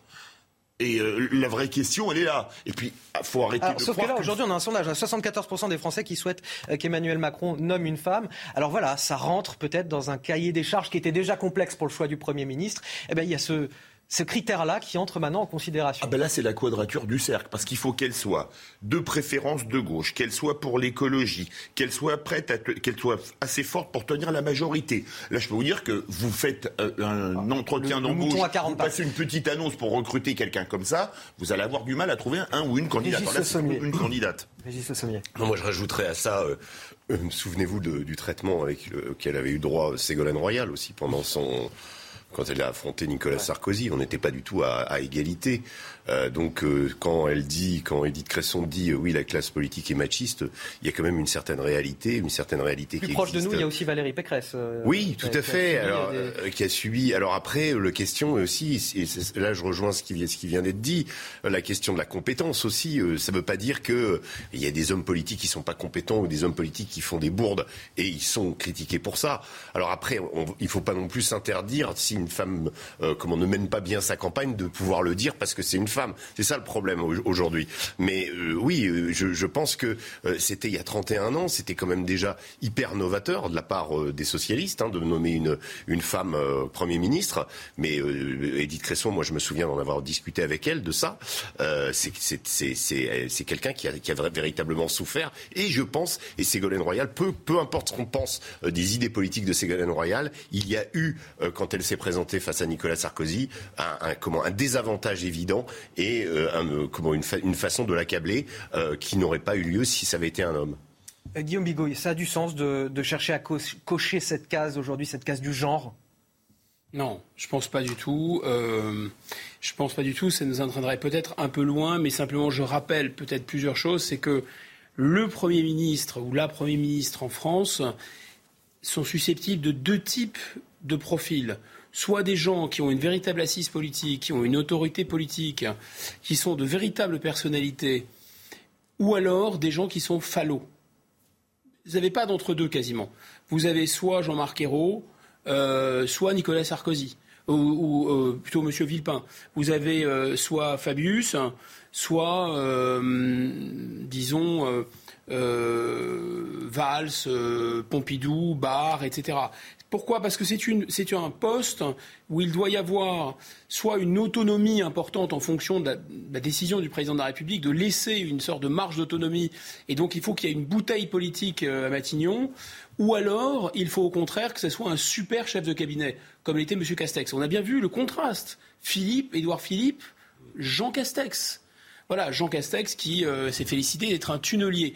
Donc je pense que là, la question de choisir une femme ou un homme, elle est moins importante que de choisir quelqu'un qui est soit une autorité politique, une aura politique, autrement dit quelqu'un qui pourrait, soyons clairs, puisqu'il n'y a pas plus de deux mandats possibles, euh, se représenter derrière lui et avoir une autorité et exister par lui-même, ou quelqu'un qui sera pas dire suffisamment fallo, mais enfin si, ça ressemble un peu à ça. Et euh, les Edith Cresson en question, etc. Bon, elles étaient, elles étaient un peu dans ce registre-là. Les femmes politiques qui se sont faites elles-mêmes depuis le départ, Marine Le Pen, alors comme par hasard, on n'a jamais mis en avant que c'était une femme. Et forcément, c'était une femme qui existait politiquement, donc c'est un peu gênant. Allez, on va avancer avec la gauche parisienne qui se déchire en vue des législatives à, Paris. Deux candidates se disputent la 15e circonscription, euh, Lamia El Arage, soutenue euh, par Olivier Faure, hein, le patron du Parti Socialiste. Elle était ce matin l'invité de Jean-Pierre Elkabbach dans la matinale de CNews. Et l'insoumise, Daniel Simonet, proche de Jean-Luc Mélenchon, qui a été investi officiellement par la NUP, la nouvelle Union populaire écologique et sociale. Et nous sommes justement en liaison en duplex avec vous, euh, Daniel Simonet. Daniel Simonet, je vous Bonjour bonjour tout d'abord. Et puis, je voulais vous, citer ce que, nous dit euh, Lamia et Larage. Je ne suis pas une candidate dissidente, je suis euh, socialiste. La seule condition préalable à l'accord, l'accord qui a été signé justement entre la France insoumise et le Parti socialiste et, Europe Écologie Les Verts et le Parti communiste, c'était que tous les sortants puissent se représenter. Elle dit ça a fonctionné sur toutes les circonscriptions, sauf la mienne. Et la question que je vous pose, Daniel Simonet, c'est pourquoi vous faites, vous, exception à cette règle? Comment vous expliquez le choix de votre candidature alors déjà, Lamia El Arad, je n'ai pas du tout euh, une députée sortante. Hein. L'élection a été euh, invalidée par euh, le Conseil constitutionnel. Et je suis la seule candidate légitime de la nouvelle Union populaire écologique et sociale dans le 20e arrondissement. Et donc, seul moi peux, sur mon matériel, utiliser les logos de toutes les composantes politiques qui constituent cette union historique. Hein. C'est vraiment la première fois depuis très longtemps que vous avez à la fois la France insoumise, le Parti socialiste, Europe écologie les Verts, le Parti communiste, qui sont euh, réunis sur euh, des candidatures, mais surtout avec un objectif, faire de Jean-Luc Mélenchon le Premier ministre pour appliquer un programme de rupture. C'est-à-dire vraiment changer la vie des gens. Daniel Simonet, manifestement, à Paris, ça semble un petit peu plus compliqué que ça, plus compliqué qu'au niveau national. Euh, Lamia et Larage dit par exemple, on voudrait substituer la candidate qui a été élue il y a moins d'un an. Alors vous dites certes, l'élection a été annulée. Euh, je vous l'accorde. Néanmoins, elle vous a battu. Vous avez perdu l'an dernier, en, en juin 2021, face à elle. Elle a eu 56,6% des voix contre 43,4% pour vous. Vous avez aussi perdu les législatives en 2012 et en 2017 euh, dans la sixième circonscription de Paris. Vous comprenez que lorsqu'on entend cela, on se dit qu'électoralement, politiquement, que ça n'a pas beaucoup de sens. Ça donne l'impression d'une petite tambouille politique entre amis au sein de la France insoumise, d'un favoritisme à votre endroit de la part de Jean-Luc Mélenchon. non. Alors d'abord, il faut remettre les choses à leur place. Jean-Luc Mélenchon, sur cette circonscription, a fait 20 fois plus de voix que Anne Hidalgo. Donc il y a une légitimité politique qui est indéniable par rapport à ce que nous défendons. Et euh, ici, dans cet arrondissement, chacun me connaît. Et c'est l'engagement que je n'ai eu de cesse de réaffirmer aux côtés des habitants sur les batailles de locataires insoumis, par exemple, ou pour la défense des services publics. Et on est sur deux élections qui n'ont aucun rapport. Les élections législatives de la dernière fois, vous avez eu un taux de participation à peine de 16%, donc une légitimité populaire extrêmement dérisoire. Mais surtout, n'oublions pas, là, dans cette campagne, je suis la seule candidate euh, officielle de l'Union euh, populaire écologique et sociale. Et pour moi, mon adversaire, c'est pas la Larage. Mon adversaire, c'est la Macronie. Il faut absolument empêcher Macron d'avoir les pleins pouvoirs et au contraire lui imposer un Premier ministre. Et par rapport aux, aux échanges que vous aviez tout à l'heure, un Premier ministre féministe. Un Premier ministre, Jean-Luc Mélenchon, qui lui mettra un milliard d'euros par an contre les violences faites aux femmes, qui constitutionnalisera euh, l'IVG, hein, c'est-à-dire qui mettra l'IVG, le droit à l'IVG dans la Constitution, et qui enfin engagera l'égalité salariale. Il faut qu'on change la vie des gens. On a un pouvoir avec nos bulletins de vote qui est historique pour faire en sorte que dans toute la France, on puisse faire élire une majorité de députés de cette nouvelle Union populaire. Daniel Simonet, j'entends bien. Néanmoins, maintenant, dans votre circonscription, la 20e circonscription, la 15e circonscription de Paris, qui comprend une partie de 20e arrondissement, euh, justement, vous êtes deux candidates, une candidate socialiste, une candidate investie euh, par, euh, par la NUP, la nouvelle Union populaire écologiste et sociale, et, vous risquez de diviser justement les, les voix de la gauche. Non. C'est pour ça que je lui demande, moi, Lamia El Arach, de respecter cet accord euh, qui a été euh, validé par euh, l'ensemble des formations politiques, dont le PS d'Olivier Faure, et donc de renoncer à se présenter. Vous savez, Lamia El Haraj, je vous entends plus très bien. Lamia El Haraj dit, dit avoir le soutien d'Olivier Faure désormais. Non, Olivier Faure a, signé l'accord et soutient les candidatures qui sont issues de l'accord voté par le Conseil national du Parti socialiste. Mais vraiment, soyons responsables. Vous savez, l'enjeu qui s'offre à nous, c'est vraiment d'engager un tournant historique. On n'a pas euh, cinq ans hein, pour euh, lutter contre le réchauffement climatique. Le GIEC nous le rappelle qu'on a trois ans. Donc il faut dégager une majorité. Donc ces petites divisions, simplement pour sa question de place, doit cesser. Euh, il faut absolument se préoccuper de la vie des gens. Là, on a ça veut dire que vous demandez l'exclusion qui est de faire en sorte. Ça veut dire que vous demandez l'exclusion de Lamia El du Parti socialiste et à ce qu'elle enlève également sur son affiche de campagne le point et la rose du Parti socialiste? Alors, le, Parti socialiste euh, règle en interne euh, ses problèmes de qui doit rester et qui respecte ou pas les règles du Parti socialiste. Par contre, oui, c'est évident qu'il n'y a que moi qui puisse euh, bénéficier de, des logos. Ça, c'est une évidence.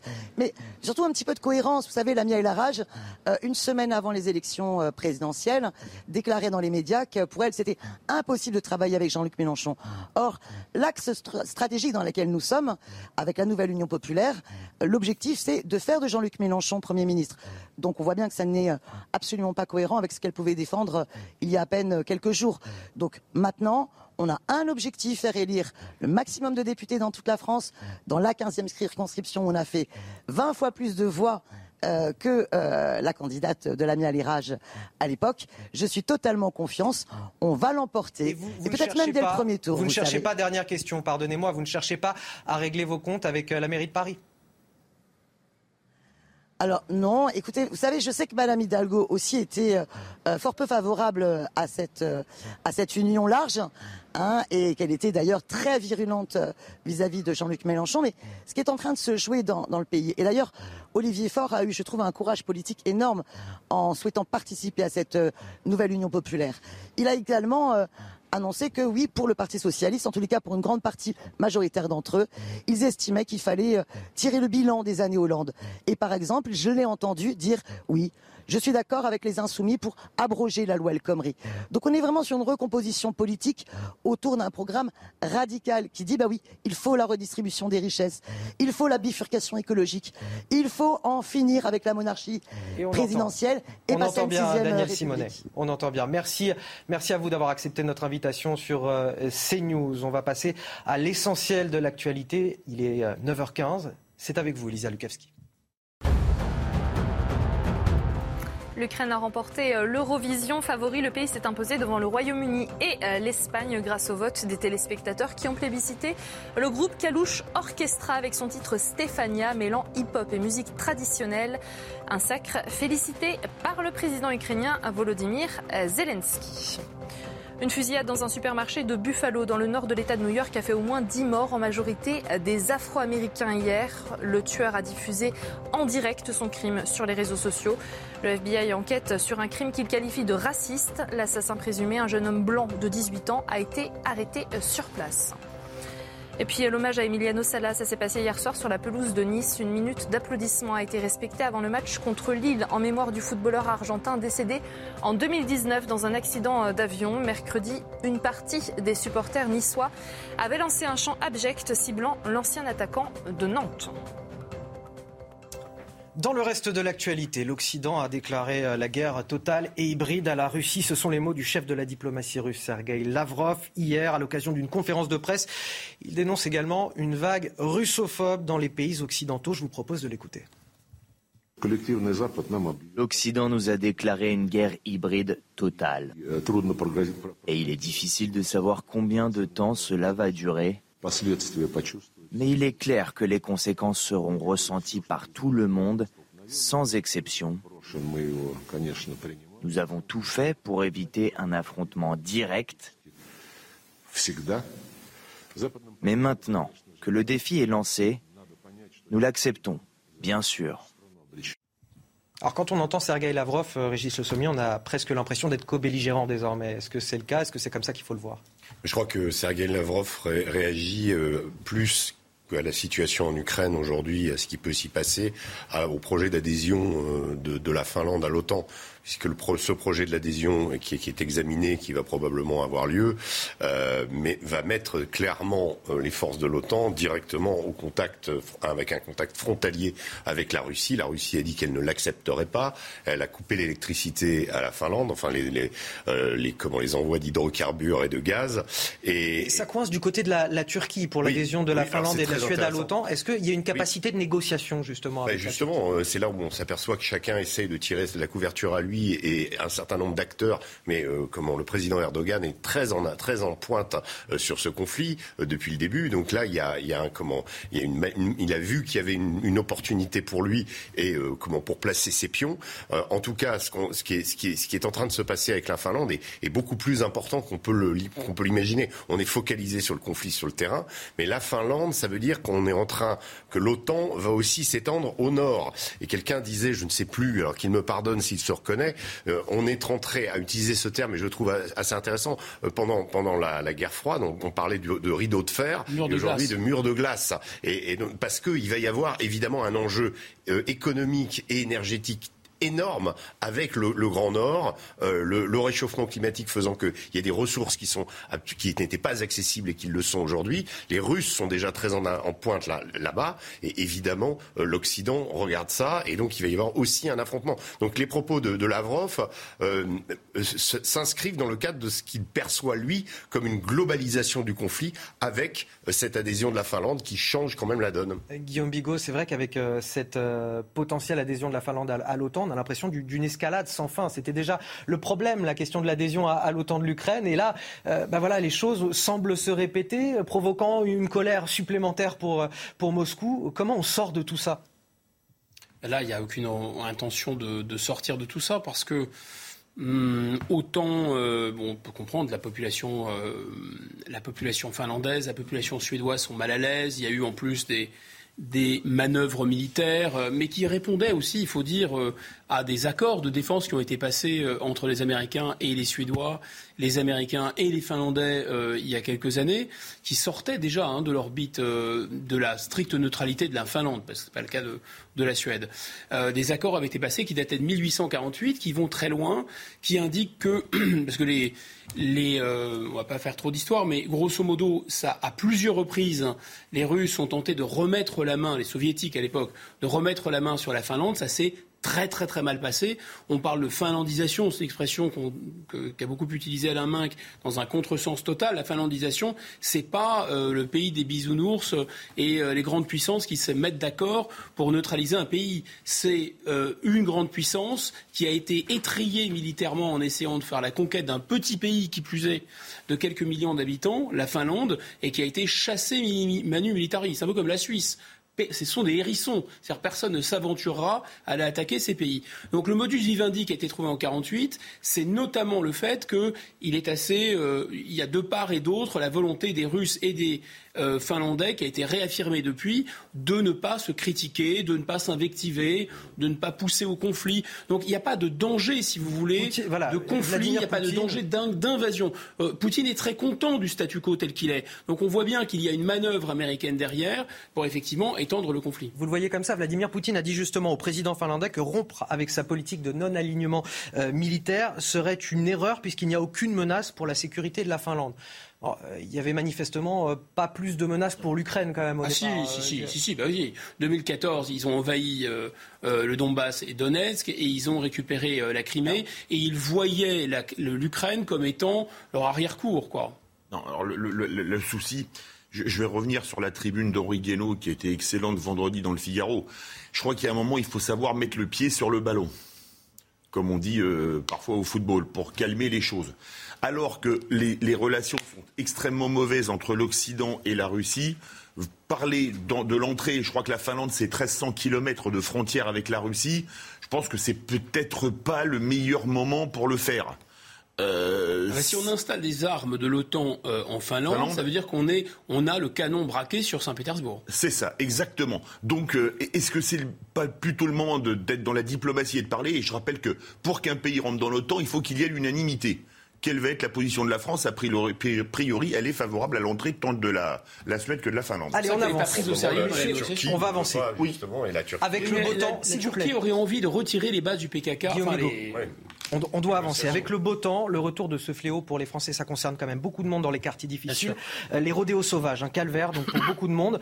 Euh, alors le ministre de l'Intérieur, euh, Gérald Darmanin, hausse le ton. Il a demandé à, la police, à la gendarmerie d'intensifier les contrôles sur les grands axes routiers tout au long du week-end, avec pour consigne de saisir automatiquement les véhicules et d'interpeller les individus. Mais s'agit-il d'un véritable serrage de vis ou d'une belle campagne de communication à l'occasion des législatives? C'est la question que je vais vous poser dans un instant, mais tout d'abord, l'illustration de ces opérations euh, anti-rodéo urbain, c'est avec euh, Jean-Michel Decaze et Michael Chailloux à Nantes. Regardez.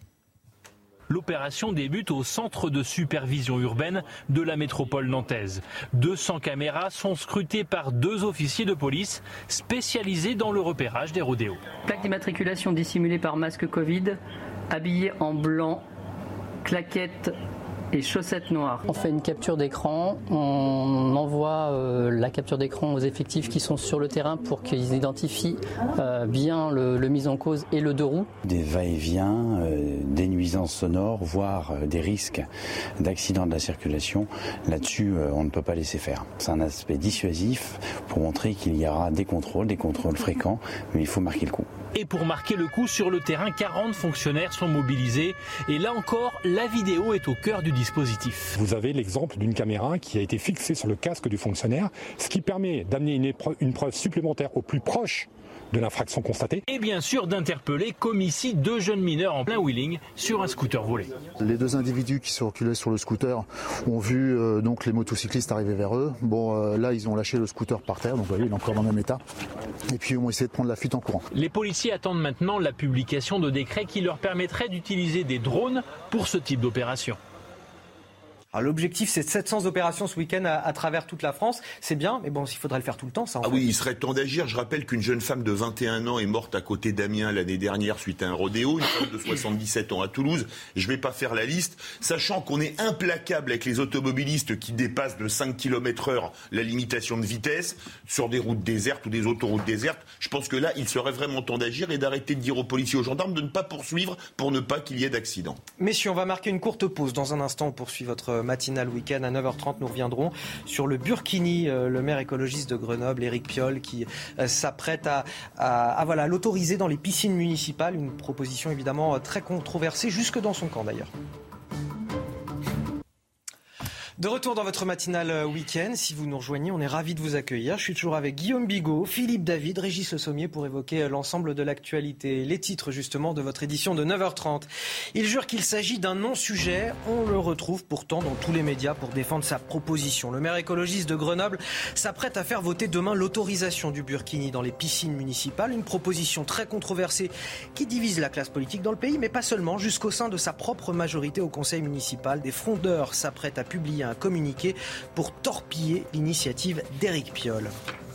À la une également, l'amertume de Gérard Collomb, l'ancien ministre de l'Intérieur d'Emmanuel Macron, met en garde le chef de l'État. Le en même temps ne constitue pas une ligne politique. On distinguera sur ce plateau ce qui tient de, la vengeance personnelle et ce qui relève peut-être d'une véritable interrogation politique. Qu'est-ce que le macronisme euh, On a jusqu'à 10h, jusqu'à la fin de cette émission pour, euh, pour en discuter parce que c'est un large sujet. Euh, la Russie peut-elle perdre sa guerre contre l'Ukraine? C'est ce que pense en tout cas le, chef du renseignement ukrainien qui prédit un tournant du conflit à l'été prochain avec une défaite de Moscou d'ici la fin de l'année. L'armée ukrainienne, revigorée en tout cas par ses reconquêtes dans la région de Kharkiv, la deuxième ville du pays c'est une polémique qui enfle depuis déjà deux semaines. Le burkini de la discorde, ces piscines municipales de Grenoble ont-elles bientôt l'accueillir, ce fameux burkiniste? En tout cas, la volonté du maire écologiste Éric Piolle, qui fait voter cette mesure demain au conseil municipal. Pour lui, il s'agit d'assurer l'égalité d'accès aux services publics et, plus encore, il s'agit même, nous dit-il, d'un progrès social. Éric Piolle joue-t-il euh, la carte communautaire à, des fins électoralistes? Cherche-t-il à faire le buzz? Je vais vous poser la question sur ce plateau, évidemment, mais tout d'abord, le reportage à Grenoble signé Olivier Madinier et Adrien Spiteri. Le burkini sera-t-il autorisé dans les piscines municipales grenobloises? Le maire écologiste de la ville, Éric Piolle, doit soumettre lundi une délibération au conseil municipal qui permettrait l'entrée en vigueur d'un nouveau règlement où le port de cette tenue de baignade intégrale serait permis. Une annonce qui entraîne de nombreuses réactions dans l'opposition. Tout cela remet en cause les valeurs républicaines, celles qui nous rassemblent, remet en cause la longue marche entreprise pour l'émancipation des femmes, et ceci est inacceptable dans une ville comme Grenoble. Face à la polémique, Éric Piolle a répondu. Il évoque un non-sujet. Nos piscines euh, découvertes euh, ouvrent en juin et donc euh, on voulait que ce règlement de piscine, nous voulons que ce règlement des piscines puisse s'appliquer dès le 1er juin. c'est ça, c'est tout simple. Et plutôt que ces polémiques stériles, je préférerais qu'on parle des vrais sujets qui vraiment préoccupent les gens. Une décision qui ne semble pas déranger certains habitants de la ville. J'aimerais bien que ce soit autorisé dans toutes les piscines partout sur Grenoble. Personnellement, ça ne me dérange pas. J'estime qu'on n'a pas à s'arrêter aux vêtements. Pourtant, le Burkini divise jusque dans la majorité municipale d'Éric Piolle. Très élus écologistes envisageraient de voter contre la proposition de leur maire. Philippe David, Eric euh, Piolle, il nous dit que c'est un non-sujet, on l'entend dans ce reportage, mais enfin depuis plusieurs semaines, il en fait une affaire personnelle, il est absolument partout pour en parler. Euh, on a plus l'impression que c'est quand même un gros coup de pub, ça. Bah, c'est un gros coup de pub. Bon, on est à quelques semaines des législatives, il n'y a absolument pas d'envie d'attirer un certain électorat euh, vers la NUPS. On a vu, non En plus, je vous cite, il a parlé, si j'ai bien entendu, de progrès social.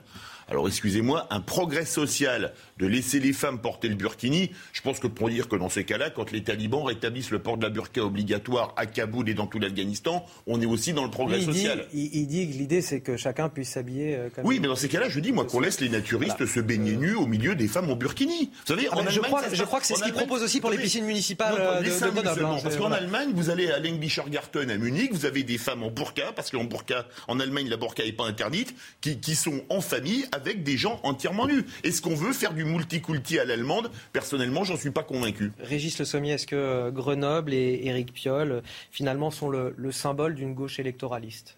Bah, euh, je pense que c'est totalement le cas. Euh, c'est totalement euh, comment c'est calculé. Effectivement, il y a la proximité des législatives, mais il y a quand même une grosse différence entre euh, l'idée l'hypothèse de se baigner nu au milieu des. Bah, quand on se baigne nu ou quand on est nudiste, ça, ça participe pas d'une religion ou d'une obligation.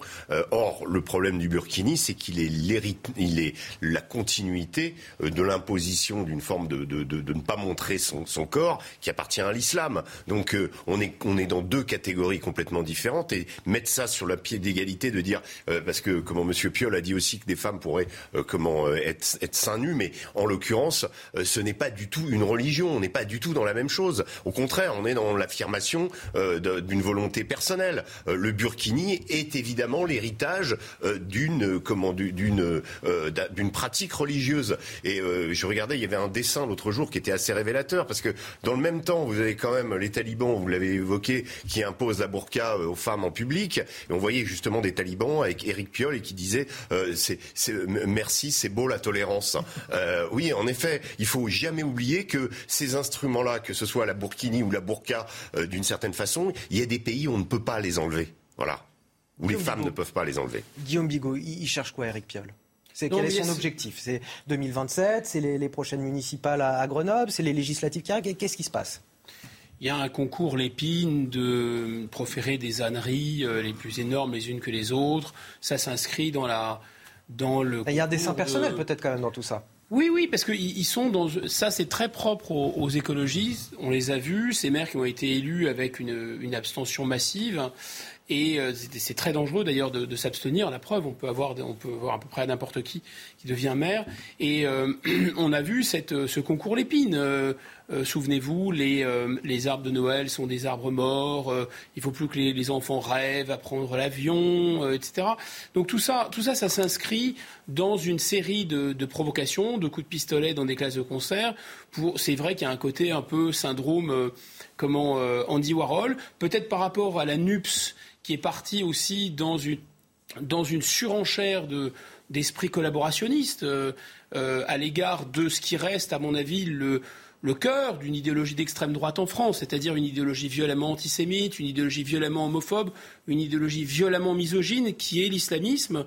On retrouve de manière curieuse une dénonciation je dirais, euh, de l'ordre du mantra de l'extrême droite, parce que ces gens-là voient d'extrême droite partout, mais ils ne voient pas leur propre extrême droite. Parce qu'en fait, leur extrême droite, ils l'ont au cœur, d'une certaine façon. C'est une extrême droite de conviction.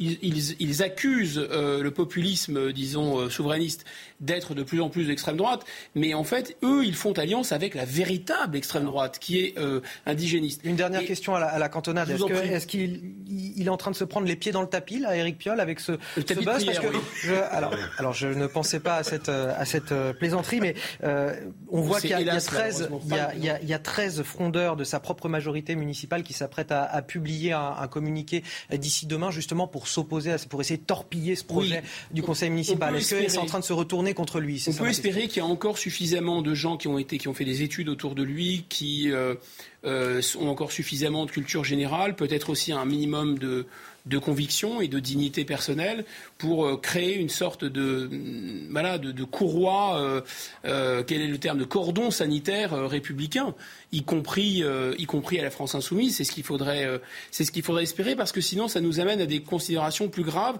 On, parle de communautaire, on parle d'électoralisme communautaire, c'est vrai, mais d'un autre côté, plus profondément, est-ce que c'est pas l'expression d'une peur comme on l'a vu pendant la Seconde Guerre mondiale. Hein. Je vous rappelle que des gens comme Doriot, qui sont venus d'extrême gauche, se sont, se sont absolument couchés au pied des gens d'extrême droite comme le on, islamiste. On, va avancer. Il a été un soutien de la première heure d'Emmanuel Macron, allant jusqu'à verser, euh, je ne sais pas si vous vous en souvenez, des larmes à son investiture en, 2017. Je vous parle ce matin de, Gérard Collomb, voilà, qui était très ému euh, à cette époque-là. Évidemment, depuis lors, euh, beaucoup d'eau a coulé sous les ponts. Les deux hommes se sont brouillés pour des questions d'investiture, notamment au, municipal 2020. Alors qu'un nouveau quinquennat démarre, l'ancien maire de Lyon et ancien ministre de l'Intérieur met en garde le chef de l'État sur son fameux en même temps qui ne constitue pas, selon lui, une ligne politique claire. S'agit-il de sa petite vengeance? On va essayer de voir aussi euh, ce qu'il y a au-delà de ça et ce que ça veut dire aussi euh, du, macronisme. Écoutez euh, cet extrait, c'était chez nos confrères d'Europe 1. On ne peut plus être, comme peut-être il l'a été, dans le en même temps. Euh, il faut euh, surtout, euh, compte tenu des circonstances difficiles que, que, j'évoque, fixer une ligne et s'y tenir tout le temps, ne pas être dans une injonction, puis dans l'injonction contradictoire, parce que c'est à partir de là que les Français peuvent perdre le fil du récit il pose quand même une, euh, question, Gérard Collonce. Euh, finalement, au-delà de sa rancœur personnelle, évidemment, à l'égard d'Emmanuel Macron, mais euh, c'est l'identité d'Emmanuel Macron, la définition du macronisme, quelque part. Je, pense que Gérard Collomb, il faut, revenir à la façon dont il a quitté le, ministère de l'Intérieur à l'époque. Souvenez-vous, il a dit, voilà, les Français sont, seront peut-être un jour face à face. Et je pense qu'il y avait un message de sa part, une forme de, de une forme de réalisation euh, d'une évolution inquiétante de la société. Et ce qu'il rappelle à Emmanuel Macron là, c'est que le en même temps en effet, n'est ni une ligne politique, ni en tout cas un cap qui va euh, dans le sens justement de la réconciliation des Français, ou en tout cas de la prise en compte euh, de, ces, de ces réalités. Je pense que c'est, ça fait partie, euh, Gérard, Gérard Collomb, c'était un des premiers marcheurs, je crois. Mmh. c'est, d'ailleurs lui qui a, qui a amené à Emmanuel Macron une caution comment, de notable à l'époque où il, il lançait sa, sa, campagne. Il avait besoin d'une assise comme ça. Donc Gérard Collomb a énormément servi Emmanuel Macron, et on sait très bien qu'après, il a été déçu. Il a été déçu pour des raisons politiques. Et, là, il a l'impression que euh, il y a eu tous ces événements qui sont allés dans le sens, euh, ces événements de fracture sociale, de, fracture identitaire. Et je pense qu'il a envie de réveiller Emmanuel Macron en lui disant, le en même temps ne peut plus être un cap. de même que la Startup Nation, euh, quand, on, quand Emmanuel Macron est arrivé, et fonctionnait. Mais aujourd'hui, ça ne peut plus fonctionner. Dans le macronisme, il y a un peu ce sentiment de, de ce slogan venez comme vous êtes quelque part. Est-ce que ça, contribue à, brouiller la ligne politique euh, même de, la Macronie, de, la République en marche et de l'exécutif? C'est un peu comme le, c'est le slogan d'une chaîne de fast-food célèbre. J'ai ressorti à dessin. c'est très bien. Non, mais c'est vrai que c'est quand même assez extraordinaire. Le en même temps, ça vous permet de dire que vous êtes pour l'écologie et pour le libre-échange en même temps mondialisé, en signant les accords avec le Mercosur, etc., qui sont une catastrophe pour la planète. Le en même temps, ça vous permet euh, de dire que la, colonisation est un crime contre l'humanité à Alger et rendre hommage aux pieds noirs euh, quelques temps après en disant qu'ils ont fait des choses extraordinaires en Algérie. Le en même temps, ça permet de dire tout et le contraire de tout. C'est ça le drame. peu, euh, Après, il n'y a aucune ligne directrice. Guillaume Bigot, on, a, on, a, le sentiment aussi d'une fuite en avant là avec l'investiture, la, la, méthode, c'est rassembler, c'est discuter, venez, on va parler, euh, suivez-moi, restez. Enfin voilà, on discute, mais vous restez tous derrière moi. Est-ce que c'est un, petit peu la continuité de, de, ce, de ce en même temps qu'on a connu au premier quinquennat? Oui, la marque de fabrique du en même temps, c'est en effet de suivre la classe dirigeante sur tous ces sur tous ces totems, sur tous ces tabous et ne pas en déroger d'un millimètre, tout en prononçant, ça a été bien expliqué, des phrases qui peuvent sembler choquer, tout en comprenant euh, les pieds noirs, tout en comprenant euh, euh, enfin Pierre de Villiers, Gérard de Villiers finalement, Pierre de Villiers moins, mais Gérard de Villiers, tout en comprenant Philippe de Villiers. Philippe Jean de Villiers, c'est l'auteur de romans. Euh, Autant pour moi. Vous, m'aviez perdu, je n'osais pas. je n'étais pas sûr de qui vous parliez. je n'osais pas osé. Il y a le frère aussi. Vous avez bien fait. Il y a le frère de Philippe avec lequel il s'est brouillé. Avançons, avançons. Autant pour moi. Avançons. Autant pour moi. Donc il y, a toujours, il y a l'OTAN qui est en mort cérébrale. Il y a, euh, il faut rompre avec cette politique euh, qui n'est plus du tout d'actualité de, de rembourser, enfin de rester dans les critères de Maastricht, etc. Donc, mais ça c'est verbal, si vous voulez. Il faut bien comprendre que c'est purement déclamatoire. Ce n'est jamais suivi d'actes. En fait, il y a une boussole, il y a un cap qui est verrouillé, qui est celui de la politique cataclysmique suivis par la France et par tous les gouvernements sociaux-démocrates dits raisonnables, qui sont en fait des fous furieux qui, qui, qui jettent la France dans l'abîme depuis 40 ans. Et ça, il ne déviera pas de ça. Je peux vous le garantir, il va vouloir rembourser la dette, faire plaisir aux Allemands, rester à l'intérieur de l'OTAN, etc. Bien sûr. Un sujet qui va vous intéresser, Régis Le Sommier. L'Ukraine affiche son optimisme face à la Russie. Autour de Kharkiv, dans l'est du pays, la situation semble avoir basculé. Les troupes russes ont dû se retirer de plusieurs localités. Ça fait euh, dire au, au chef du renseignement ukrainien aujourd'hui que la guerre va connaître un, tournant au mois d'août et la Russie, une défaite avant la fin de l'année. Bon, on va voir ce qui relève évidemment de la communication. Je vous propose tout d'abord de regarder euh, ces images commentées par Alexis Vallée. Pilonnés à distance par les Russes, les forces ukrainiennes nettoient les villages repris au nord de Kharkiv. Les fantassins sécurisent maison par maison, vérifiant qu'aucune présence ennemie n'a été laissée sur place. Après des semaines de bombardements russes intenses, le front s'apparente à présent à une guerre de position. Nous sommes d'un côté, les Russes de l'autre. Entre nous, il y a une zone grise que personne ne veut risquer de traverser. La guerre est passée à un autre niveau, des combats d'artillerie à distance. Nous leur tirons dessus, ils tirent sur nous.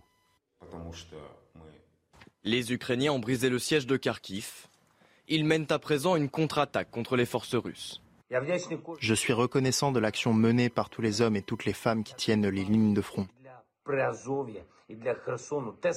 Pas à pas, nous forcerons les occupants à quitter nos terres, nous les forcerons également à quitter la mer ukrainienne.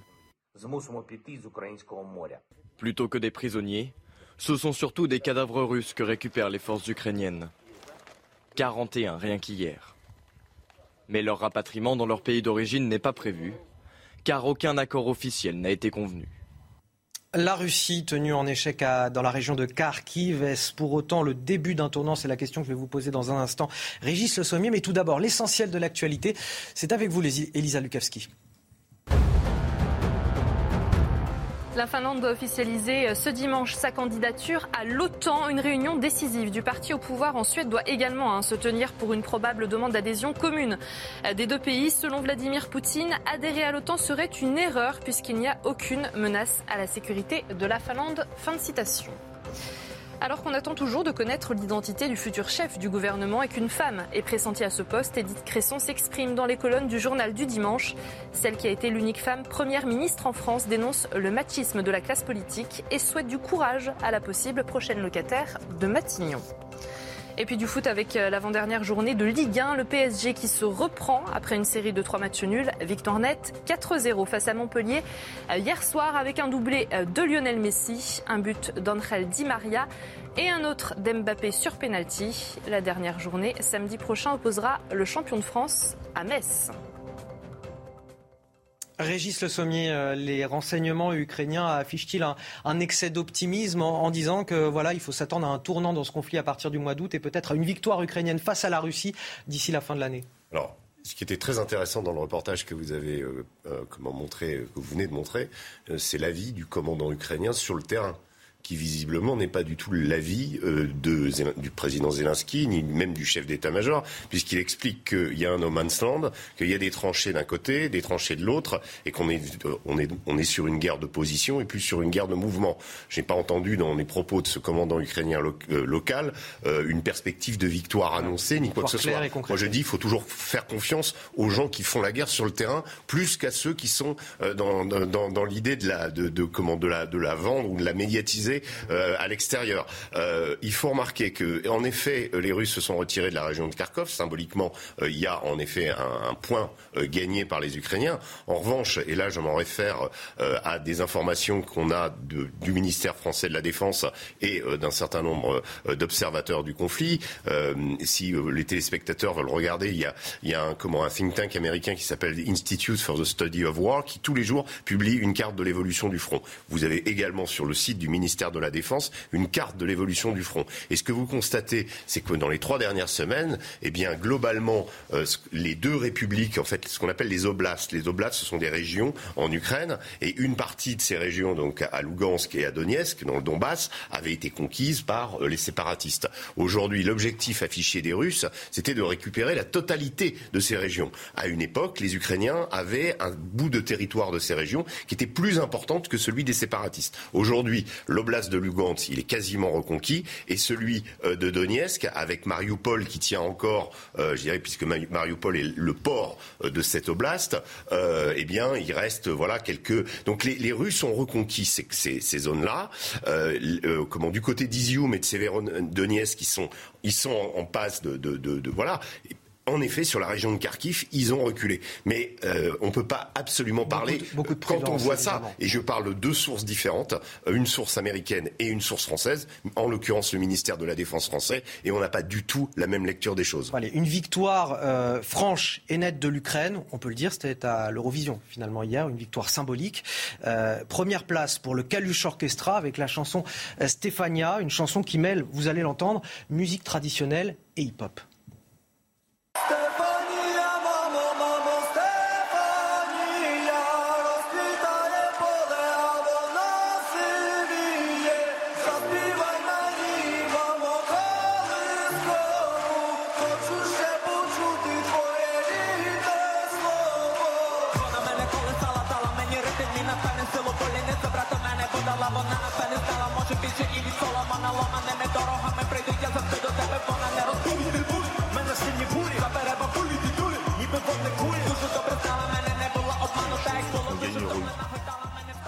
Ces propos euh, du, président ukrainien Volodymyr Zelensky sur Facebook. Notre courage impressionne le monde, notre musique conquiert l'Europe. Euh, voilà, malgré le fait qu'il s'agisse d'un concours de chant, ça rappelle aussi à quel point finalement l'Eurovision c'est quelque chose de politique quelque part. Ah oui, non, mais c'est totalement politique, parce qu'ils avaient perdu avant le vote du public, ils étaient même assez loin derrière, je crois qu'ils étaient troisième. Alors, ça fait des années que je regarde plus l'Eurovision, hein, je l'avoue franchement.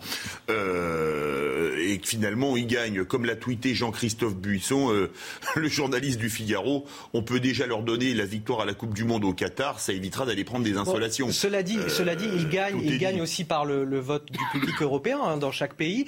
Ce qui veut dire quelque part... Moi, je trouve ça triste, parce que je, je, suis allé en Ukraine, il y a de la très très bonne techno, il y a de la et ça, c'était pas, c'était pas la meilleure musique ukrainienne que vous ayez euh, entendue. C'est un pays où il y a beaucoup de musique, beaucoup de créativité. Là, c'est, euh, on, retombe dans les, dans les, dans les cadres de l'Eurovision avec, euh, avec des choses qui sont quand même assez Je vous avoue que je m'attendais à, pire en, écoutant la chanson et finalement, bon, il y a quelque chose, un mélange de musique traditionnelle et de hip-hop. Il y a quelque chose, voilà, il y a un, message qui est passé. Mais si vous voulez, c'est quand même le vote du public hein, qui a fait gagner. C'est Kiev revu et corrigé par le Bronx. En fait, on voit quand même l'influence de l'Amérique et l'aliénation américaine. Alors, on, reviendra, on reviendra avec vous pour la, pour la critique musicale. dans le Bronx, ils ne sont pas aliénés par les États-Unis, puisque c'est eux la puissance dominante.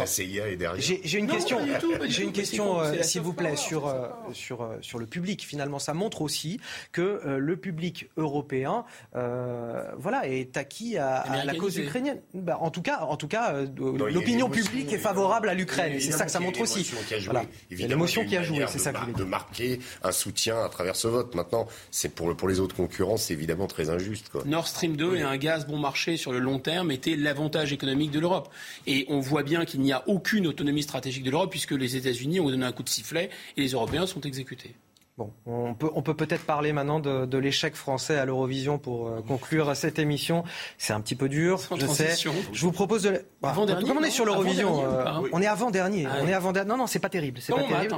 Euh, c'est le groupe Alvan. mieux que pour une ah, fois. Ah, attendez, je, vous propose d'écouter le groupe et on en discute juste après.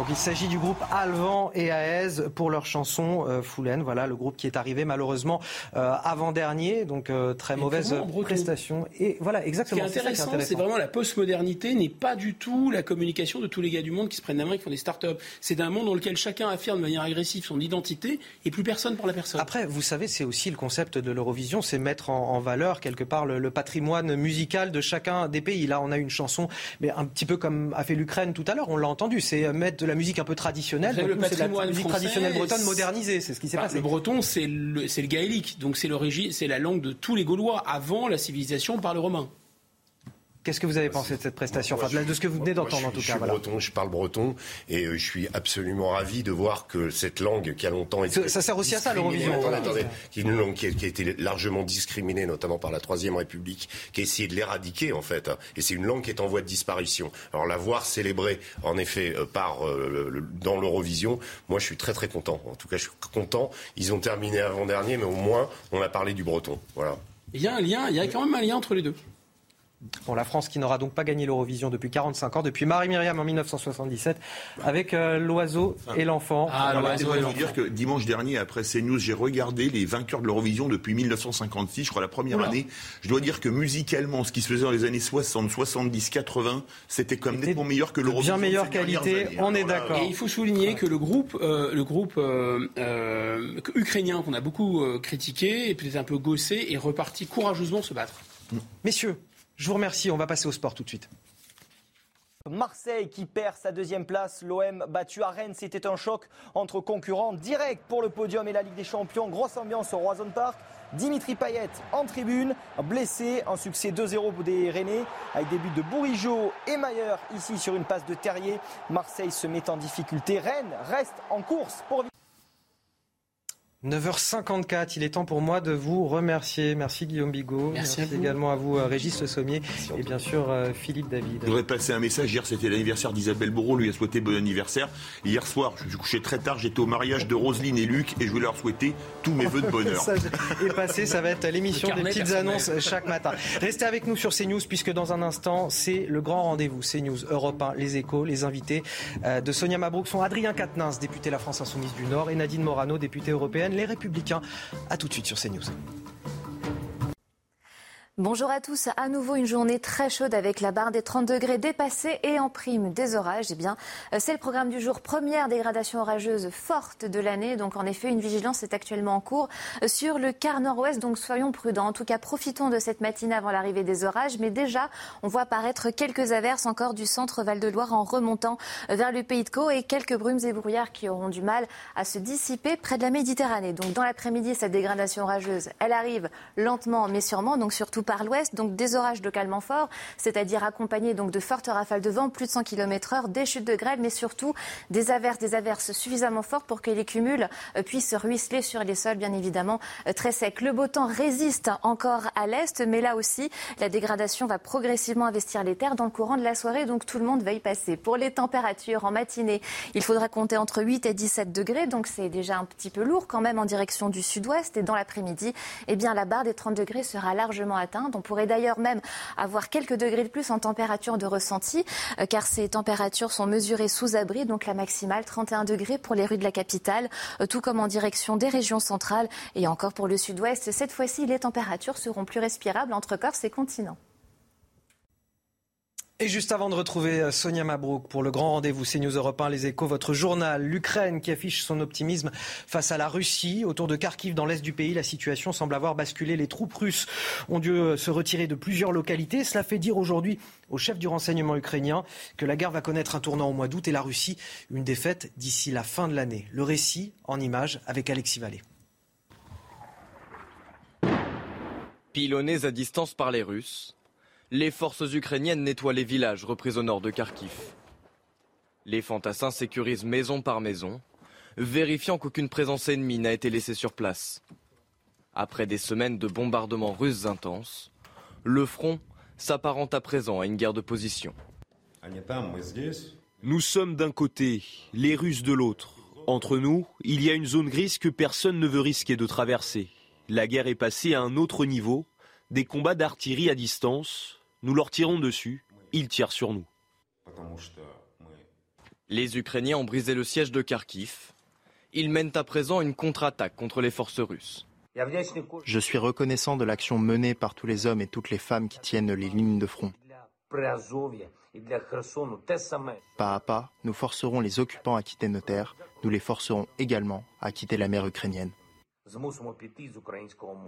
Plutôt que des prisonniers, ce sont surtout des cadavres russes que récupèrent les forces ukrainiennes. 41 rien qu'hier. Mais leur rapatriement dans leur pays d'origine n'est pas prévu, car aucun accord officiel n'a été convenu. L'Ukraine qui a remporté une autre victoire hier symbolique cette fois et en chantant. C'est la victoire à l'Eurovision. Première place donc pour le Kalush Orchestra avec sa chanson Stéphania, une chanson qui mêle musique traditionnelle et hip-hop. Vous voyez le groupe célébrer sa victoire évidemment très symbolique à l'issue du concours. Retour en France avec euh, Emmanuel Macron à la recherche de la chef idéale, la chef de gouvernement évidemment, puisque euh, l'Élysée veut une femme au poste de Premier ministre. 31 ans après sa nomination à Matignon, Edith Cresson réagit, elle dénonce le machisme de la classe politique et souhaite bien du courage à celle qui pourrait succéder à Jean Castex dans les jours qui viennent. Vous le voyez, c'est à la une du JDD. Restez avec nous sur CNews. Dans un instant, le grand rendez-vous CNews Europe 1 Les Échos, avec Sonia Mabrouk qui reçoit Adrien Quatennens, député La France Insoumise du Nord, et Nadine Morano, députée européenne Les Républicains. Bonne journée sur CNews.